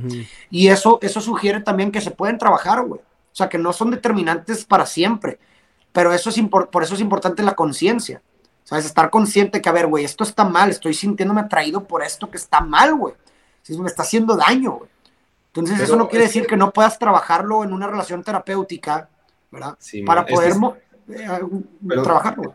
Es que, o sea, sí creo que, o sea, sí tienes razón en eso, pero el pedazo de que, pues, la gente no quiere trabajar eso porque, o sea, si, por ejemplo, yo sufro con una relación pero pues me moja más ese pinche sufrimiento, como dices, porque ya es una necesidad que se creó antes, o sea, como que voy a ir al, poniendo al psicólogo y no va a querer que me quite eso, o sea, sufrir rico, güey, así que, ah, es que esa, esa pinche tensión, como Lo que... gozas, güey. ajá, así que, ah, o sea, sí me caga, pero qué rico me caga, güey, o sea... Hay un goce, completamente hay un goce. Es, muy difícil como que llegar con un psicólogo y luego, no, pues quiero que, este, dejar de sentir el sufrimiento como antes, o sea, a menos de que pues, sea una pinche tortura así, pues insoportable y que ya te estén mutilando. Exactamente, o sea, creo que ahí, tú lo, tú lo has dicho, tú lo has dicho, o sea, yo creo que hay un punto mágico, ¿no? En donde, ok, güey, o sea, creo que hasta aquí es, mi, es mi punto tolerable sano, güey. Y, sí, o sea, no te vas a esperar a que te maten, ¿va? o sea, y hay morras, o sea, como que si están más encaminadas a eso, de que, pues, como dices, de que pues me pega la chinga, como que lo físico es lo más visible, ¿no? Así la pinche violencia física, pero, pues, el daño psicológico, como que muchas veces, pues no es tan. Es sutil. no está tan normalizado porque, pues no entendemos muy bien cómo funciona el cerebro, pero sí, entendemos que es también como no puedes hacer muchas cosas, Es como muy subjetivo, ¿no? O sea, porque lo físico es, ¿está el madrazo o no está? Es tangible es tangible, ahí lo estás viendo, ¿no? Es algo que ves. Sí, y lo otro, güey, sí te pueden, sí te pueden acá gostear bien cabrón, güey, así de, ah, pues el ghosting de que te están haciendo chingaderas, güey, y lo te hacen creer que no, güey, o sea, te hacen creer, güey, pues tu percepción, güey, estás loca, o esto y aquello está, es, es un pedo mucho más complejo. Es una violencia muy sutil, muy, muy sutil, muy sutil y que, y que por lo mismo que no es tangible, es mucho más complicada, güey mucho más complicado. Y, a mí lo que me, caga de eso, de que pues sí, o sea, sí es sutil y es más complicado, pero por lo mismo que es tan complicado, ya están todas erizas, güey, así que le abres la puerta casi, casi, por un ejemplo exagerado. Si no, pinche machista, es de que, o sea, todo, güey, todo es peligro, güey. No, sí, o sea, todas son indicaciones de que te la quiero meter, o sea, todo, todo se traduce a eso, güey. Entonces eso es así como que bien desgastante como vato, bueno, yo, yo vivo eso, no sé, ¿tú eres una persona casada? No, no, no estoy casado. O sea, como que cuando llego a salir es de que, ay, no mames, tengo que recalibrar todo para esta vieja que no conozco, güey. Y a ver qué chingado le eriza y qué no, güey. Hasta, una vez dije, no, es la pinche, ¿cómo, ¿cómo se llama eso? La de construcción es una mamada. No, hombre, no, ya, valió verga, güey. Sí, o sea, güey. Digo, es algo que se puede hablar, güey. No, no, no, es que tu concepción de ese pedo, entonces así, ah o sea, estarte como que con pincitas y al mismo tiempo te quita como que ese factor hombre, güey. De que, ah, pues yo, no, pero no, no factor hombre, perdón, factor seguridad. Como que estarla pensando tanto, tanteando las pinches aguas, pero ya están todas, pues no sé si es por los medios o por las modas, pues están todas erizas y es de que, ay, qué hueva, güey. O sea, ni puede ser tú. O sea, tampoco es de que, ay, pobrecito de mí, no puedo ser yo. O sea, no es tirarme al piso, pero el punto es de que es una hueva, güey. O sea, conocer a una persona en estos tiempos, yo digo, no mames, qué pinche desgaste mental, a ver, o sea, estar calibrándote siempre, güey. Y, más, y también más que en los tiempos en, las edades, ¿no? O sea, porque cuando eres adolescente eh, hay otros factores que influyen, pero ya mientras más vas haciéndote viejo, güey, o grande, como que ya sí se mete mucho el pedo idealista de, o sea, de tus creencias y todo eso, güey. Sí, no, claro, completamente, ¿no? Vamos a, perdón, he caído en el punto de que meterte con una feminista es como meterte con una cristiana, güey. Es de que, es absurdo, güey, es absurdo, así que no mames, no crees lo que yo, estás mal. Sí, sí, sí. la, polarización siempre, y digo, eso sucede mucho en, cualquier ismo, ¿no? O sea, mi problema con los ismos, con cualquier tipo, y hay, hay muchos que también entran en ismos sin necesidad de terminar en ismo, por ejemplo, una religión es un ismo, porque son doctrinas, ¿no? Son doctrinas y cuando una persona se categoriza dentro de una doctrina, pues prácticamente a priori está diciendo que absolutamente todo lo que dice la doctrina es verdad, ¿no? Y no hay un proceso dialéctico, no hay entrado un proceso dialéctico donde tal vez algo dentro de lo que tú crees puede no estar correcto y, seguramente lo seguramente lo hay. ¿Por qué? Porque no, no, hay doctrina absoluta, güey, siempre seres humanos nosotros, ¿no? ahorita ahorita la dialéctica brilla por su ausencia, güey. No hay dialéctica en nada, güey. Y es lo que es lo que yo les decía a veces en los directos que hago en, en Twitch con la gente, digo, es que hay temas muy complejos, güey, porque somos una sociedad muy compleja, güey, y la estructura social se está haciendo más compleja con cada avance tecnológico, con cada, con cada paso que damos a la malograda globalización, güey, como lo quieras llamar, pero estamos ampliando algo que empezó en una tribu de, de un puñado de personas, güey. Ya somos, ya somos una tribu de millones, güey. Entonces, obviamente, las relaciones sociales son cada vez más complejas y las problemáticas sociales son cada vez más complejas, güey. Pero si tú no estás dispuesto, güey, a ponerlas en la mesa, güey, y dialogarlas, o sea, realmente entenderlas de pe a pa y legislar a, en ese marco, güey, de entendimiento no vas, no vas a lograr un avance, güey, porque llega un gobernante, güey, que se va a ir a un extremo, llega el otro gobernante, porque ya ahorita los, los, los políticos son todavía más temporales y polarizados que antes, güey. Y, y, lo que yo le decía a Negas, digo, es que, güey, el, por ejemplo, el PRI, güey, por, por, así decirlo, ese, ese cabrón, güey, eh, decía que daba 10 pasos adelante y nomás daba 3, güey. Pero daba 3, güey. Y ahorita están diciendo que están dando 20, güey pero para atrás, güey, o sea, y sácalos de ahí, o sea, ese es como que el pedo de que, y no es nada más eh, la administración actual de México, es todos los políticos, güey, o sea, porque los políticos se encuentran, oye, esto es agenda, y es lo que me está dando votos. Entonces, la voy a usar, güey, para ganar los votos, para ganar la elección. No voy a hacer ni madres, güey, porque es lo que me va a ayudar a ganar otra vez las elecciones, güey. Claro, y así lo traen, güey. Y, nadie lo dialoga, güey, nadie lo entiende, nadie, nadie está dispuesto a, a bajarle tantito tres rayitas de volumen a su pedo, güey. Para escuchar, güey, y ver dónde se pueden encontrar en medio, güey. Y no, y hay, hay, una analogía que me gusta mucho porque refleja mucho también lo que dices, que es esta idea de que hay un frasco y dentro del frasco tienes en un extremo hormigas negras y en otro extremo hormigas rojas. Y están en su pedo las dos, güey, ¿no? Y de pronto, güey, alguien agita el pinche frasco, güey, las mezcla y se empiezan a pelear las rojas y las, y las negras, ¿no?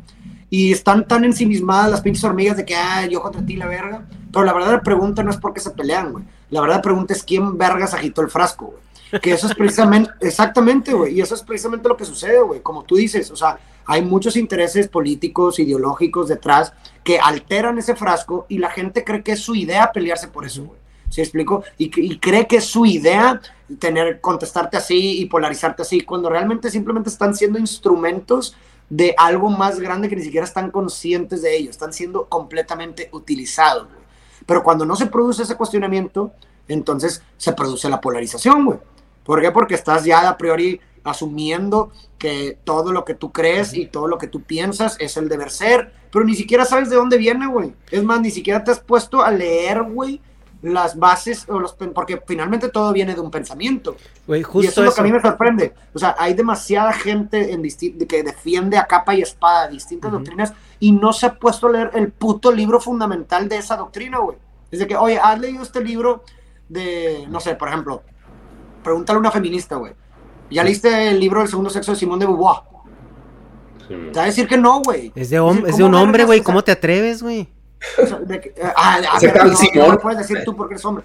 De que, güey, no mames. Y ojo, mi problema no, mi problema no es con. No, no estoy, no, no, estoy tratando de generalizar como de que, ah, todas las feministas. No, para nada. Sino que, la, o sea, es más, yo respeto y, y admiraría a una persona que realmente, eh, siendo feminista o siendo lo que sea, se apropiara de sus propias creencias dijera, oye, ¿sabes qué? Yo he, leído tanto esto como el otro y me he apropiado y he contrastado y esto es lo que finalmente produzco como mi creencia. Güey, lo respeto y lo apoyo. Pero el problema, y, y, esto, insisto, en muchos tipos de doctrinas y creencias, es que es todo lo contrario, güey. La gran mayoría de la gente empieza a defender cosas porque se dice que es lo que tengo que defender. ¿Sabes? Pero no hubo un proceso realmente profundo de asunción de dicha creencia, güey. ¿Sabes? Nomás es, ah, está de moda este pedo. Entonces, pum, lo defiendo. Pero ¿por qué verga lo defiendes, güey? O sea, lo, lo, te lo acepto si tú tuviste un proceso de, insisto, de apropiación. Pero no lo hay, güey. O sea, no, ¿cómo, ¿cómo vergas puedes defender algo que no has leído? Y lo mismo, por ejemplo, la religión. ¿Cómo puedes defender a capa y espada la religión y nunca has leído la puta Biblia, güey? ¿Sabes? ¿Cómo puedes defender, güey, lo que dice si nunca has leído su libro, güey? ¿Sabes? Y eso está bien cabrón, güey. O sea, ah, la verga, a mí me, pues, me Mira, simplemente. Simón de Beauvoir sabemos que es mujer, eh, fue un gag, porque ahorita sí hay una pinche feminista acá, ¿no? Sí, sí, sí, sí, o sea, fue un gag de. Y digo, fue una de muchas, ¿verdad? O sea, sí, sí, sí. Y digo, quiero reiterar, no, yo no tengo absolutamente nada en contra, porque luego se puede malinterpretar, no tengo nada en contra, al contrario, en esencia, en profundidad, estoy de acuerdo, yo en lo personal. mi problema es que, que, la, que, que muchas personas, güey, eh, estropean por completo el fondo de lo que se buscan eh, muchos tipos de movimientos, güey. es lo único que estoy tratando de decir, ¿no? Y, y, y, más que nada eh, estoy en contra de, estas, de, ciertas personas que hacen un juego de suma cero, que polarizan completamente, que no entran en un proceso dialéctico. es, estoy en contra de ese tipo de personas. No en, en, la doctrina en sí, güey, o en lo que trata de buscar el movimiento, güey. Mira, simplemente la epítome de la dialéctica era un debate. ¿Y a qué se han reducido los debates actualmente? A los rings de box, güey, donde la gente intelectual, güey, o que no es apta para agarrarse a chingazos, güey, se va y se agarra a chingazos imaginarios, güey. Sí. A eso, a eso se ha reducido el, el debate, güey. Cuando la, por ejemplo, tú, el debate famoso que sucedió hace un par de semanas, güey. La primera frase es, yo creo que estás mal, güey. Y ya desde ahí, güey, valió verga, güey. Porque yo creo que la pregunta inicial de un debate, güey, porque, por ejemplo, lo que tuvimos nosotros la semana pasada que platicamos con ustedes, pues no fue un debate, güey, fue una conversación de cantina, por así decirlo, entre puntos de vista diferentes, pero la, pregunta del debate debe partir en, güey, ¿por qué piensas eso? Sí. O sea, no, no estoy muy de acuerdo, pero quiero saber primero de, dónde, de, dónde, viene tu proceso de, de razonamiento para ver en dónde está, lo, de dónde parte tu, tu, tu razonamiento lo que no estoy de acuerdo. Y ya, y a partir de ahí, güey, se supone que era este ejercicio de, güey, es que esto que estás partiendo, yo creo que no es cierto porque yo tengo esta experiencia o tengo este punto de vista, tengo esto otro. Y, y así, güey, es un ejercicio y al final del día, güey, el debate era para que dos personas, güey, completaran una idea. Correcto. Sí, estoy completamente de acuerdo, pero lamentablemente, pues, hay ausencia, o sea, como tú dijiste, eso brilla por su ausencia. O sea, en, en, a mí por lo menos me toca ver en, las redes sociales puras falacias, güey. Puras, puras falacias. De que, ah, tú no puedes hablar por esto. Porque eres esto. O sea, haz la verga y, y el argumento, ¿qué pedo? El ok, imagínate que soy lo otro.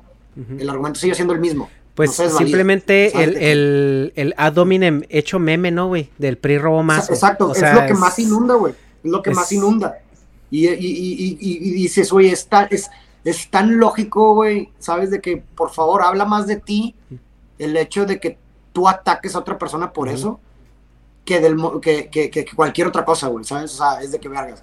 Estoy tratando de dialogar o tratar de cuestionar o de tratar de llegar a una verdad con una persona que lo primero que hace cuando hago un argumento con respeto y, y, con el afán de buscar una verdad es atacar a mi persona, decirme que no puedo opinar por un rasgo identitario, identitario, no mames, ¿qué puedo esperar de una conversación contigo, güey? ¿Sabes cómo? y, y, más porque son cosas que tú no escogiste, güey. O sea, tú no elegiste, güey. A ti no te dijeron, tú no estás en la película de Soul y te dieron un checklist de quiero ser un güey de un 80 heterosexual, eh, eh, clase media alta. Y, sí, güey. No, y aparte, a ver, ¿en qué momento nos pusimos de acuerdo para determinar que la identidad de una persona nomás constituía de cuatro rasgos, güey?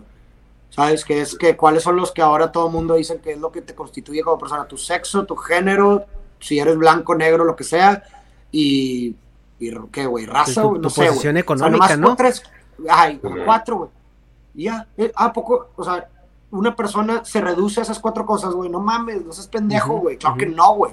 ¿Sabes? ¿En qué momento puede reducir a toda una individualidad, a todo un sujeto, güey? Por esas cuatro cosas. Entonces, hablando, de ese, hablando en ese sentido, entonces, digo, y eso, eso se me hace bien paradójico, güey. Que entonces el discurso, el discurso de la diversidad con el discurso de los grupos de identidad es completamente paradójico. Y los mismos grupos defienden las dos cosas. O sea, los mismos grupos defienden la diversidad y al mismo tiempo defienden a categorizar a las personas por su grupo de identidad. Es completamente paradójico. ¿Por qué? Porque el fundamento de la diversidad es que cada persona es única, tiene dignidad propia y, y, hay muchos tipos de personas con diferentes cosas, pero al mismo tiempo dices, ah, eres blanco, eres negro, entonces chinga tu madre. O sea, que es completamente paradójico, güey. No, no, no pueden coexistir, No, totalmente. Y la gente ya está predispuesta a eso, güey, porque puedes tener una conversación civilizada, güey. Y, por ejemplo, pasó en el, en el, en el podcast pasado que estaba viendo los comentarios, güey. Y luego la gente, no, que el Diego se cogió a Negas, no, que Negas se cogió a Diego, güey.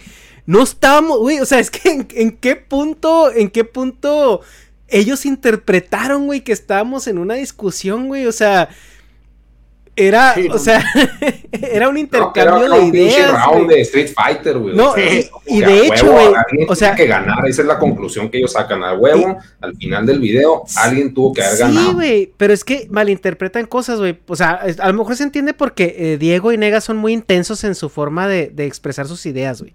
Pero Negas estaba, Negas estaba de acuerdo con Diego, güey. O sea, era nomás como que, o sea, sí, güey, estoy de acuerdo contigo, nomás, ¿qué pedo con esto? Y la gente luego, luego, güey, así. Pero es que también hay que, yo creo que ahí es muy importante, pues, ver que todo el contenido que nosotros consumimos de, de los medios grandes, güey, este, como Disney, vamos a ponerlo Disney, siempre alguien gana, güey, siempre hay un bueno y siempre hay un malo, todas las eh, historias son de héroes, güey, siempre, siempre. Entonces, cualquier tipo de contenido que tenga dos personajes o más, a huevo hay dos lados, güey a huevo. Y alguien tiene que ganar, aunque sea un pinche video de dos minutos, alguien tiene que salir ganando y, si no, o sea, así les compilan la cabeza, güey. O sea, no, no hay más.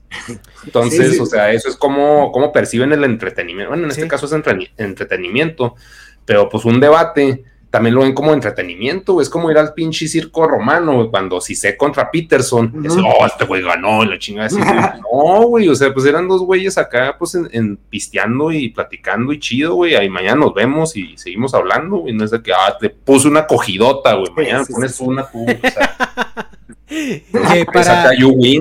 Sí, que para, para, para llegar al punto donde, donde está ahorita Farid, de la individualidad de la persona, eso, eh, digo, la gente está predispuesta a todo esto y también a, reducir al individuo a una serie de caracteres que vienen casi en una hojita de, de, checklist, ¿no? Porque si te fijas, ellos, eh, cuando ves una, una postura de ideas, o sea, las personas luego, van y te juzgan con respecto a lo que ellos perciben de inicio, güey. Y, y por eso vemos tanta reticencia ahorita y tanta crítica que hay de, de las nuevas series que están saliendo donde humanizan a los villanos, güey. O sea, donde el malo ya no es malo malo, güey. Donde el bueno ya no es bueno bueno. Y eso, eso está causando un problema impresionante, güey. O sea, como no tienes idea, en, sobre todo en las, en las agendas, pues más como eh, progresistas, güey, por así decirlo. Es, es, es, increíble que con lo de Cobra Kai, güey, no sé si lo has visto, donde ponen ya. No lo he visto, güey. Pues ahora el protagonista, el protagonista es el, es el malo, que es un güey que tiene problemas de alcoholismo, que es misógino, que es esto y aquello. Y te empiezan a desarrollar el personaje de manera en que empiezas a sentir em, empatía con él, güey. Y cállate, güey.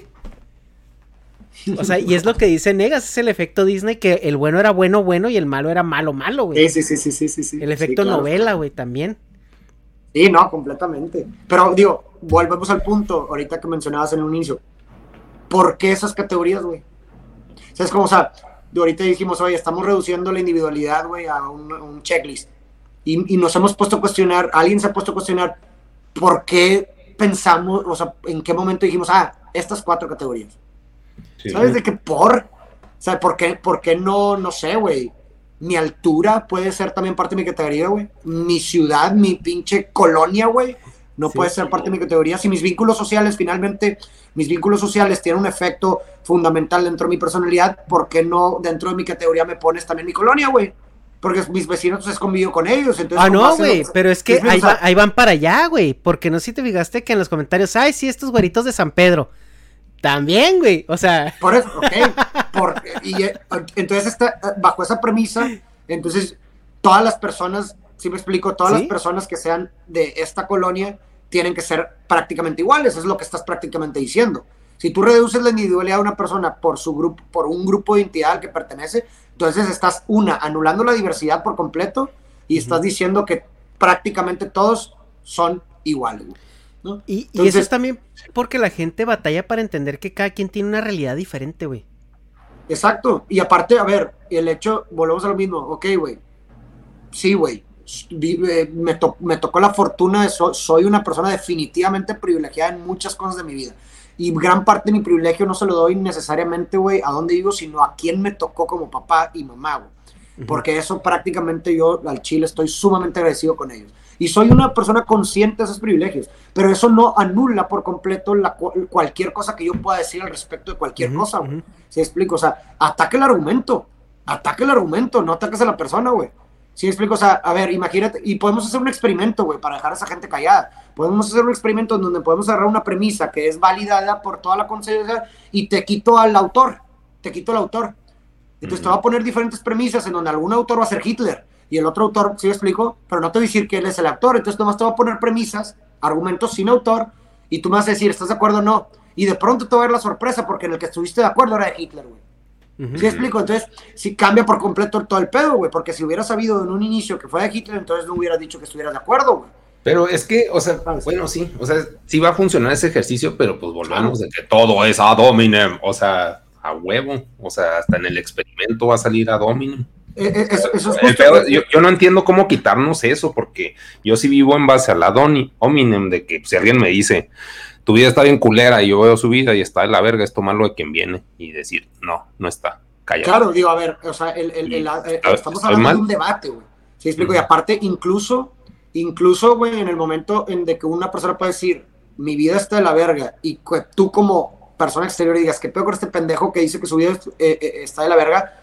Discúlpame, pero para el sujeto, su vida está de la verga, güey. Aunque para ti su, realidad digas que pedo, pinche afortunado, el, sufrimiento, el dolor es dolor. Y, cada quien lo siente de forma diferente, es una fenomenología distinta. Una persona puede sufrir, güey, literalmente por una, para algo que para nosotros puede ser una pendejada, güey. Pero eso no quita el hecho de que ese sufrimiento sea real, güey. Un, ejemplo turbo simple, güey, turbo, turbo cotidiano es los, eh, los chavitos que sufren porque ya van a entrar a finales en la prepa, güey. Que, que tienen ese estrés, esa ansiedad y todo eso. Y llega uno con su, lo que yo, le llamo yo la arrogancia del adulto, güey. Y, y, decirles, güey, tú no sabes lo que es sufrir. O sea, espérate que, espérate que trabajes y tengas que pagar las cuentas y esto y aquello, güey. O sea, el que tú estés empinado con eso, eso no invalida que el chavito a su edad, güey, en su alcance, en su experiencia de vida, eso sea lo más culero que le ha pasado en toda su vida, güey. Exactamente, porque finalmente es eso, o sea, a ver, el resentimiento y el sufrimiento surge cuando tu expectativa no coincide con la realidad, güey. Tu expectativa de cómo debería ser el mundo no coincide con lo que hay, hay, una disonancia, ahí se produce el sufrimiento, cuando tú esperabas que, te la, que la vida te diera un sí, te da un no, ahí se produce el sufrimiento, ¿no? Entonces, en, ese, en, en, ese punto, en el contexto, pues, digo, cada quien vive un contexto diferente, pues dependiendo del contexto, dependiendo de las expectativas que tú tienes de la vida, güey. Si eres una persona que nunca tuviste pedos, que, que fuiste muy privilegiado en tu vida, que no tuviste que trabajar eh, eh, desde chiquito, güey, como una persona a lo mejor en otro contexto, pues tu expectativa de lo que tienes de la vida va a estar, no, vas a tener diferentes expectativas, ¿sí, me explico? Y en el momento en donde algo contrario a esa expectativa, que puede ser una pendejada para otra persona, se va a producir un sufrimiento y va a ser real, güey. ¿Por qué? Porque lo sientes y lo sientes real, güey. ¿Sabes? Y, y, y a mí se me hace una, una falta de empatía el tratar de invalidar el sufrimiento de los demás solamente porque tú no lo vives igual o solamente porque tú pensarías que tú, que, que, que, no es válido sufrir. Y, y también, más que nada, invalidar al, a la persona, güey. Porque su expectativa de sufrimiento es diferente a la tuya porque tú estás percibiendo un privilegio en ella. Y eso para mí fue un choque de realidad bien cabrón cuando recién me, fue a vivir, me vine a vivir acá a Estados Unidos, güey. Porque me acuerdo que estaba en un lugar, güey, y luego una señora estaba así quejándose amargamente, güey, porque no le había ido muy bien en ese año y era el primer año en no sé cuántos que no se pueden ir de vacaciones, güey. La morra con carro nuevo, güey, con el iPhone nuevo, con casa y todo eso. Y cuando estaba diciendo eso, güey, yo así como que, güey, yo cuando era niño, güey, nunca nos fuimos de vacaciones, cabrón. O sea, es como que... Pero, y, y, y al principio la juzgué, güey. Y dije, esta gente no sabe lo que es sufrimiento. Y mientras más tiempo pasé aquí, güey, que ahora yo estaba del otro lado, güey, eh, que empecé a ver y analizar, ah, cabrón, estoy sufriendo por cosas que no tienen que ver, güey, en el contexto social donde crecí. Y es donde me, me cayó el pedo, güey, de que pues la gente tiene realidades diferentes. Y sobre esas realidades, güey, o sea, es donde juzgan ellos sus expectativas. Exacto. Finalmente somos seres adaptables. El ser humano es un ser adaptable y no nada más físicamente, sino también psicológicamente, güey. O sea, hay, hay, una, en filosofía hay una, una premisa que se llama adaptación hedonista. Que es esta idea de que, de que después de cierto tiempo, es, es como una capacidad adaptativa la, psicológica, en donde después de cierto tiempo, de una emoción muy grande, una emoción muy, muy baja, se, se, termina normalizando. Se termina como que, o sea, tienes un pico para abajo, pasa un cierto tiempo y luego se estabiliza. Y luego tienes un pico para arriba y luego pasa cierto tiempo y se estabiliza, ¿no? Que es como una, una forma de adaptación psicológica a las circunstancias del ser humano, ¿no? Y es eso, güey. es eso, justo lo que acabas de mencionar tú con tu vida y con tus circunstancias, es eso, güey. O sea, tú llegas a un proceso adaptativo, tanto físico como psicológico, güey, en donde a, lo mejor tu realidad cambió, güey, ¿verdad? Y, tus, y por consecuencia tus expectativas cambiaron y ahora tu métrica de sufrimiento es diferente, güey. Pero eso no quiere decir que no sea real, güey.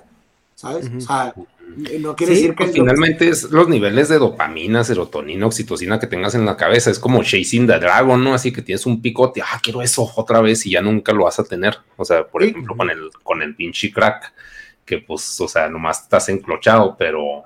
O sea, no, ya todo lo demás va a ser una pendejada si pruebas esa madre. Exactamente. Y a ver, evidentemente no estoy diciendo que si una persona eh, que a lo mejor tiene un contexto privilegiado, de pronto le toque vivir algo de otro contexto muy culero, pues seguramente lo va a sufrir, güey. ¿Sabes cómo? O sea, no. A lo que, a lo que, voy, a lo que voy es de que esa síntesis, güey, ocurre de manera egoísta, ¿estás de acuerdo?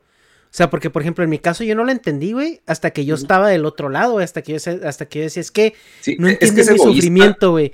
O sea, es, es una palabra, güey. Pero, o sea, es, es, un pedo de percepción.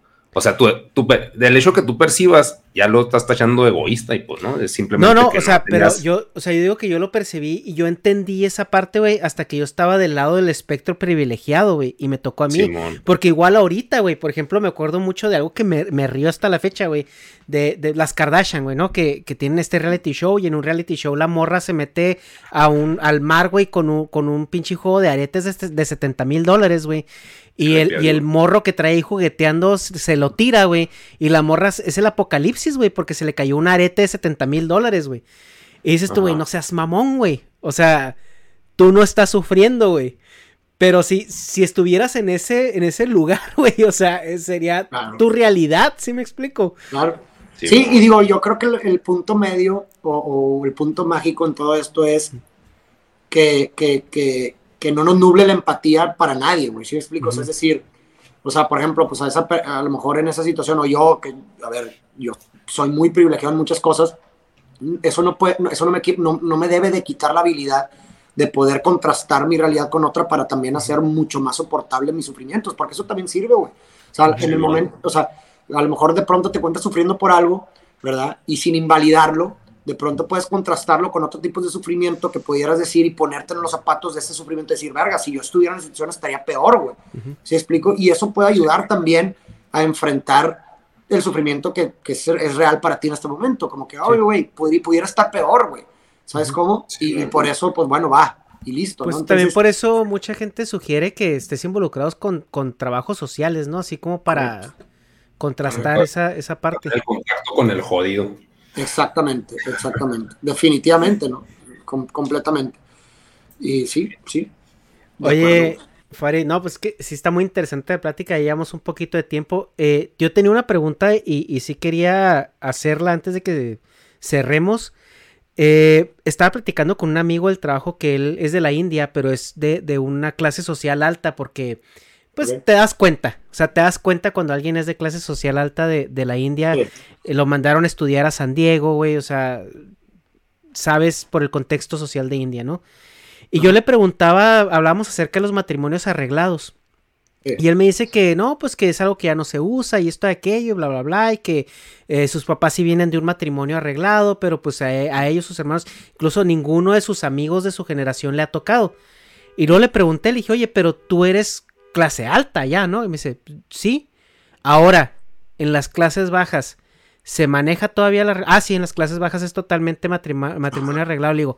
Entonces ahora mi pregunta, güey, para ti, ¿el amor es un privilegio, güey? El amor es un privilegio, qué interesante pregunta, güey. en, India, en eh, India lo es, güey. Eh, pero bueno, habría, habría que determinar, o sea, bueno, hay que separar, hay que distinguir el amor de una relación amorosa. O sea, son, cosas diferentes. una relación amorosa con un vínculo con otro, un, matrimonio, si así lo quieres llamar, pues es difícil. Y, la, pregunta, la pregunta tiene bastante jiribilla porque... Pero es que sí está bien, mamá. Si, tú, si tú estás, sí, güey, es que trae jiribilla. el amor es azul. no, güey, a lo que me refiero es porque, bueno, a lo mejor esa persona, güey, de India que le arregló el matrimonio, en su vida va a conocer el amor, güey, porque eres what eres, ¿sí me explico? Sí, digo, definitivamente todo es, para mí todo es contextual, ¿verdad? Porque para ver, pues nosotros no, no, eh, o por lo menos en nuestra cultura no es así, ¿sabes? Entonces no, a lo mejor no nos preocupamos por eso, güey, sí, ¿sabes? Pero en ese contexto que sí se tienen que preocupar por eso, pues bueno, pues ya están metiendo el amor, ya, ya, pudiéramos hablar de un amor clasista. Sí, Es un amor clasista, güey. Sí, exacto, güey, como que ahí sí, güey, ahí sí es un privilegio, pero pues acá no.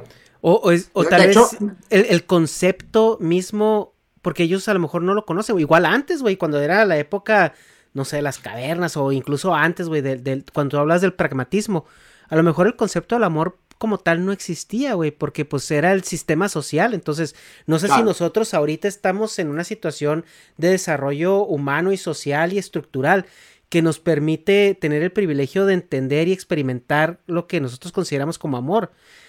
A eso es a lo que va más o menos, no sé si... Sí, quizás, o sea, lo, que entiendo por lo que dices y lo que se me viene a la mente es que quizás haya más libertad en el amor, ¿no? Porque, a ver, incluso en, en, en, las relaciones convencionales pudiera darse el amor, güey. Si explico, o sea, imagínate que seguramente pudo, haber, pudo haberse dado el caso en donde un matrimonio arreglado a lo mejor inició sin amor, pero después hubo amor. Puede ser, güey. ¿Sí explico? A lo, mejor lo que sucede ahora es que hay más libertad en el amor, en tanto que ahora no necesariamente estás limitado a tener que tu apuesta es de que vergas, pues me voy a tener que encasillar con una persona y a ver si surge el amor, ¿no? ahora podemos a priori, ¿verdad? Experimentar a lo mejor primero el amor y después unirnos en relación, ¿no? Entonces a lo mejor en ese contexto en el que tú mencionas de la India, lo que pudiéramos hablar es que la, eh, eh, la cuestión de la libertad en el amor, en, donde la libertad en el amor sí es un privilegio ahí. Porque la gente de clases sociales más bajas está limitada. A de que a ver si tienes la suerte de que en, esa, en ese arreglo se produce el amor. A ver si tienes la suerte, ¿no? Entonces yo creo, yo creo que yo lo entendía de esa forma. Eso es lo que se me vino a la mente ahorita con lo que tú mencionas y creo que va por ahí y también con las épocas anteriores, ¿no? Sí, está bien, tío, una pregunta muy abierta y como dice Negas, muy mamona, güey, y, y quería, ver cómo la interpretabas. Porque yo en, e, ese, a, veces, güey, que me pongo a, pensar y a fumar acerca de, eso, güey, a veces yo creo que, que este pedo es casi como, podría ser como un producto, ¿no? O sea, por ejemplo, no sé, antes no tenían malteadas, güey, y ahorita nosotros tenemos el privilegio de estar en, en, en, en, el periodo de la humanidad donde supimos sacar leche, congelarla y procesarla, güey. Y en ah. ese entonces ellos, explícale una malteada, güey, a alguien de los, del año 1000, güey. Uno no desea lo que no sabe que existe. Exacto, güey, exacto. Entonces, e, es, es ese pedo, güey, o sea, de que el concepto del amor, como lo entendimos, que, que, es como un producto, güey, es un constructo, o sea, es algo que no... Sí, pues sí, es un constructo. Güey, hace, hace, hace, 100 años nadie hubiera deseado ser un creador de contenido, güey. ¿Por qué? Porque no sabían que existía, güey. no existía dentro del espectro de realización de una persona el ser un youtuber, güey. ¿Sabes? No, no estaba dentro de ese, Y por eso, por lo mismo, ahorita es tan poco este, respetado, güey. Como no existía, como no existe para mucha gente ese concepto y lo existe, es de que, ah, qué asco. Sí, claro, pero. A ver, güey, si así nos vamos con un chingo de profesiones también, güey. ¿Sabes? hace, ok, hace 200 años que no, a lo mejor no existía tampoco la profesión de programador, güey. Güey, pero estás de acuerdo que también los mugroseaban un chingo, así que, ah, esos ñoños están viendo computadoras, qué asco. que es una computadora, ¿para qué sirve? no, güey, pero e, es que, bueno, sí, es, es, es todos unos conceptos, güey, y te puedes ir a otros ejemplos, o sea, simplemente la, la energía eléctrica, güey. Que ah, todavía hay zonas en el mundo donde no hay energía eléctrica, güey. O sea, y es una, una eh, distopía muy extraña porque tienes ciudades como Nueva York, güey, tienes lugares ah. en la selva donde explicarles, güey, qué es la luz, güey, qué es la energía eléctrica, es, es toda una odisea, güey, o sea, no nada más llevárselas. Sí, sí, sí, sí, no, no, no, güey, qué, mamada, sí, está, eh, está bien cabrón. sí, ya te metes, te metes en muchos pedos, güey. Explícale a alguien que es un refrigerador hace 200 años, güey. O sea, son, son cosas muy, muy... Un celular, güey. un celular, cabrón. No mames, eso, eso es lo que dijo, güey, es, eso precisamente dijo Neil deGrasse Tyson, ¿no? Que hemos experimentado un avance tecnológico en los últimos 20 años, güey, que no, no somos capaces de dimensionarlo. Y él decía, yo me aparezco con un iPhone. Y era, era cuando era, cuando andaba el iPhone 10, algo así, y él trae el iPhone 6, güey. O sea, yo traigo un iPhone que es 4 o 5 años viejo. Yo me aparezco con esto en los 1900 y me queman por brujo. Sí, güey, literal. Es más, hasta a lo mejor y pudiera, te creerían que vienes del futuro. Si dices, oye, soy un dios, vengo del futuro, vi este pedo, te creen, de huevo. Sí. ¿Sabes de qué? Literalmente. Pero bueno, pues vamos cerrando esto porque ya, ya este, estamos ya un poquito pasaditos de tiempo y, no queremos abusar para que luego regreses. Tengan ganas de volver. Estuvo chingón, eh, me gustó, estuvo sí, bien chingón, lo disfruté mucho. Está muy chido. Eh, Negas, ¿tienes algo? Este, no, no, no, está, está chido. Pues del, pues como que quería ahondar más en, lo, en el pedo de, de amor y, relaciones, pero sí nos fuimos un poquito por las ramas, o sea, pues en relaciones actuales, pero, o sea, sí, sí es un tema más, más largo, entonces, es que no es que no tenga algo, sino que no nos fuimos por esas ramas, entonces, pues ya, mejor lo dejamos para después, pero sí. Sí, una parte dos. después, Simón. Sí, una parte dos. Yo también tengo, me quedé con preguntitas, se guarda sobre todo de, de la... Eh, las cuestiones de pérdidas emocionales, eh, duelos, todo eso, ¿no? Güey, pues le podemos dar una segunda parte de todo ese tema que también está muy relacionado, güey. sí, sí, sí. una primera parte de las relaciones y luego cómo se viven pérdidas y duelos por relaciones. Sí, sí, yo, he encantado, eh, porque estas pláticas, eh, lo que les comentaba el podcast pasado, que es, lo que hace falta, güey. O sea, y la labor que están haciendo ustedes, que, que fue este, el, no sé cómo llamarle, pero fue como una oleada regia, güey, que de repente eh, descubres a uno y hay como 20, güey, que están haciendo un trabajo impresionante y, muchas veces el algoritmo no nos ayuda, pero gracias a, espacios como estos nos ayuda a conectarnos, güey. O sea, yo seguía a Roberto y por Roberto eh, di con Diego y di contigo y luego después vi que tú y Diego andaban haciendo cosas y luego de repente topas a otros y, es, es, genial, güey. O sea, es, es bien machín porque también personas iguales se relacionan con gente parecida, güey. Claro. Sí, sí, y, es como un endorsement. Eh, eh, sí, no, y, digo, creo que algo que nos ha funcionado mucho nosotros acá en Monterrey es que, bueno, de entrada nosotros todos somos amigos, güey, ¿no? O sea, Roberto es mi amigo desde chiquitos, güey. Eh, y, Diego, digo, Diego lo conocimos después, pero como que fuimos una, un grupito de amigos que entre todos nos, nos impulsamos y nos apoyamos y, y con, como tú dices, pensamientos muy similares. Entonces, pues, como quien dice, cuando sumas esfuerzos multiplica resultados, güey, ¿no? Y como que, pues uno crece y todos crecen, güey, ¿no? Sí. Entonces, como que así se sintió, yo creo, como que, ah, cabrón, qué pedo con ese grupito de Monterrey que de pronto salió, pues bueno, es que es realmente estábamos unidos desde un inicio, ¿sabes? O sea, no, no, éramos personas aisladas que empezamos cada quien aislado, sino que siempre estuvimos juntos y creo que eso ayudó bastante como que a, a, ponernos en el mapa, ¿no? Sí, y, es, y es muy refrescante. Como el efecto Eminem, ¿no? Ándale. ¿Cómo? Como el efecto Eminem. Sí, exacto, güey, justo, pues justo. Sí, que es, eh, tío, y es muy refrescante eh, ver gente, o sea, pues ustedes andan en que en los late 20s, ¿no? Sí, ya late 20s. Eh, y, encontrar gente que todavía está como en ese espectro que se considera como, como chavo, que estén haciendo este ejercicio tan escaso, ¿no? Dentro de esa misma cohorte generacional. O sea, de, de ideas y estar abiertos, güey que eso es algo bien interesante, güey, porque siempre, siempre, o sea, es algo que obviamente nuestra percepción actual es así, ¿no? Como que, ah, eh, veintitantos años es, eh, estás muy chavo y lo que tú quieras, pero volvemos a lo mismo de, de la cultura y la época, güey. Heidegger, cabrón, Nietzsche, güey, a sus putos 25, 26 años escribieron sus primeras, ¿sabes? O sea, es de que, güey, ¿en qué momento llegamos a eso, güey? ¿Sabes? O sea, si antes era la norma, güey, a tus pinches 25 años, güey, empezaras a escribir tu obra magna, güey. Sí. ¿Sabes? De que momento llegamos a, decir, ah, pinche chavito de 27, ¿sabes? De qué verga. Tiene, tiene, yo, yo creo que tiene mucho que ver con el contexto social, porque ahorita, eh, por ejemplo, antes una persona a sus 17 ya tenía que ser productiva, ya era, una, ya era un hombre de sociedad. Y ahorita tienes 22 años y apenas va a empezar la vida para ti.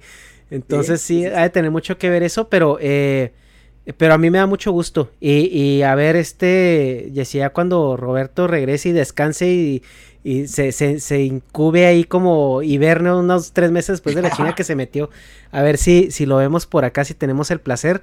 Pero tú, eh, eh, cuando, cuando gustes, en serio, vamos a pactar esa segunda parte porque creo que es muy necesaria. Y, y un gusto, güey, un gusto de verdad. Un gusto. Ojalá y le guste a la gente, ojalá eh, a toda la gente que nos escuchó que pues que nos deje sus comentarios, ojalá le guste, les haya gustado y más que nada, pues que hayan salido con mejores preguntas. sí, y pues ya para terminar, les recordamos que tenemos eh, el canal de Twitch, donde a veces nos ponemos ahí a filosofar o a, o a, hacer este de pederos con los temas actuales. Y pues Patreon y todo eso, ahí tienen los links en la descripción. Le vamos a dejar los links de los canales también de Farid para que vayan y le den amor de aquí.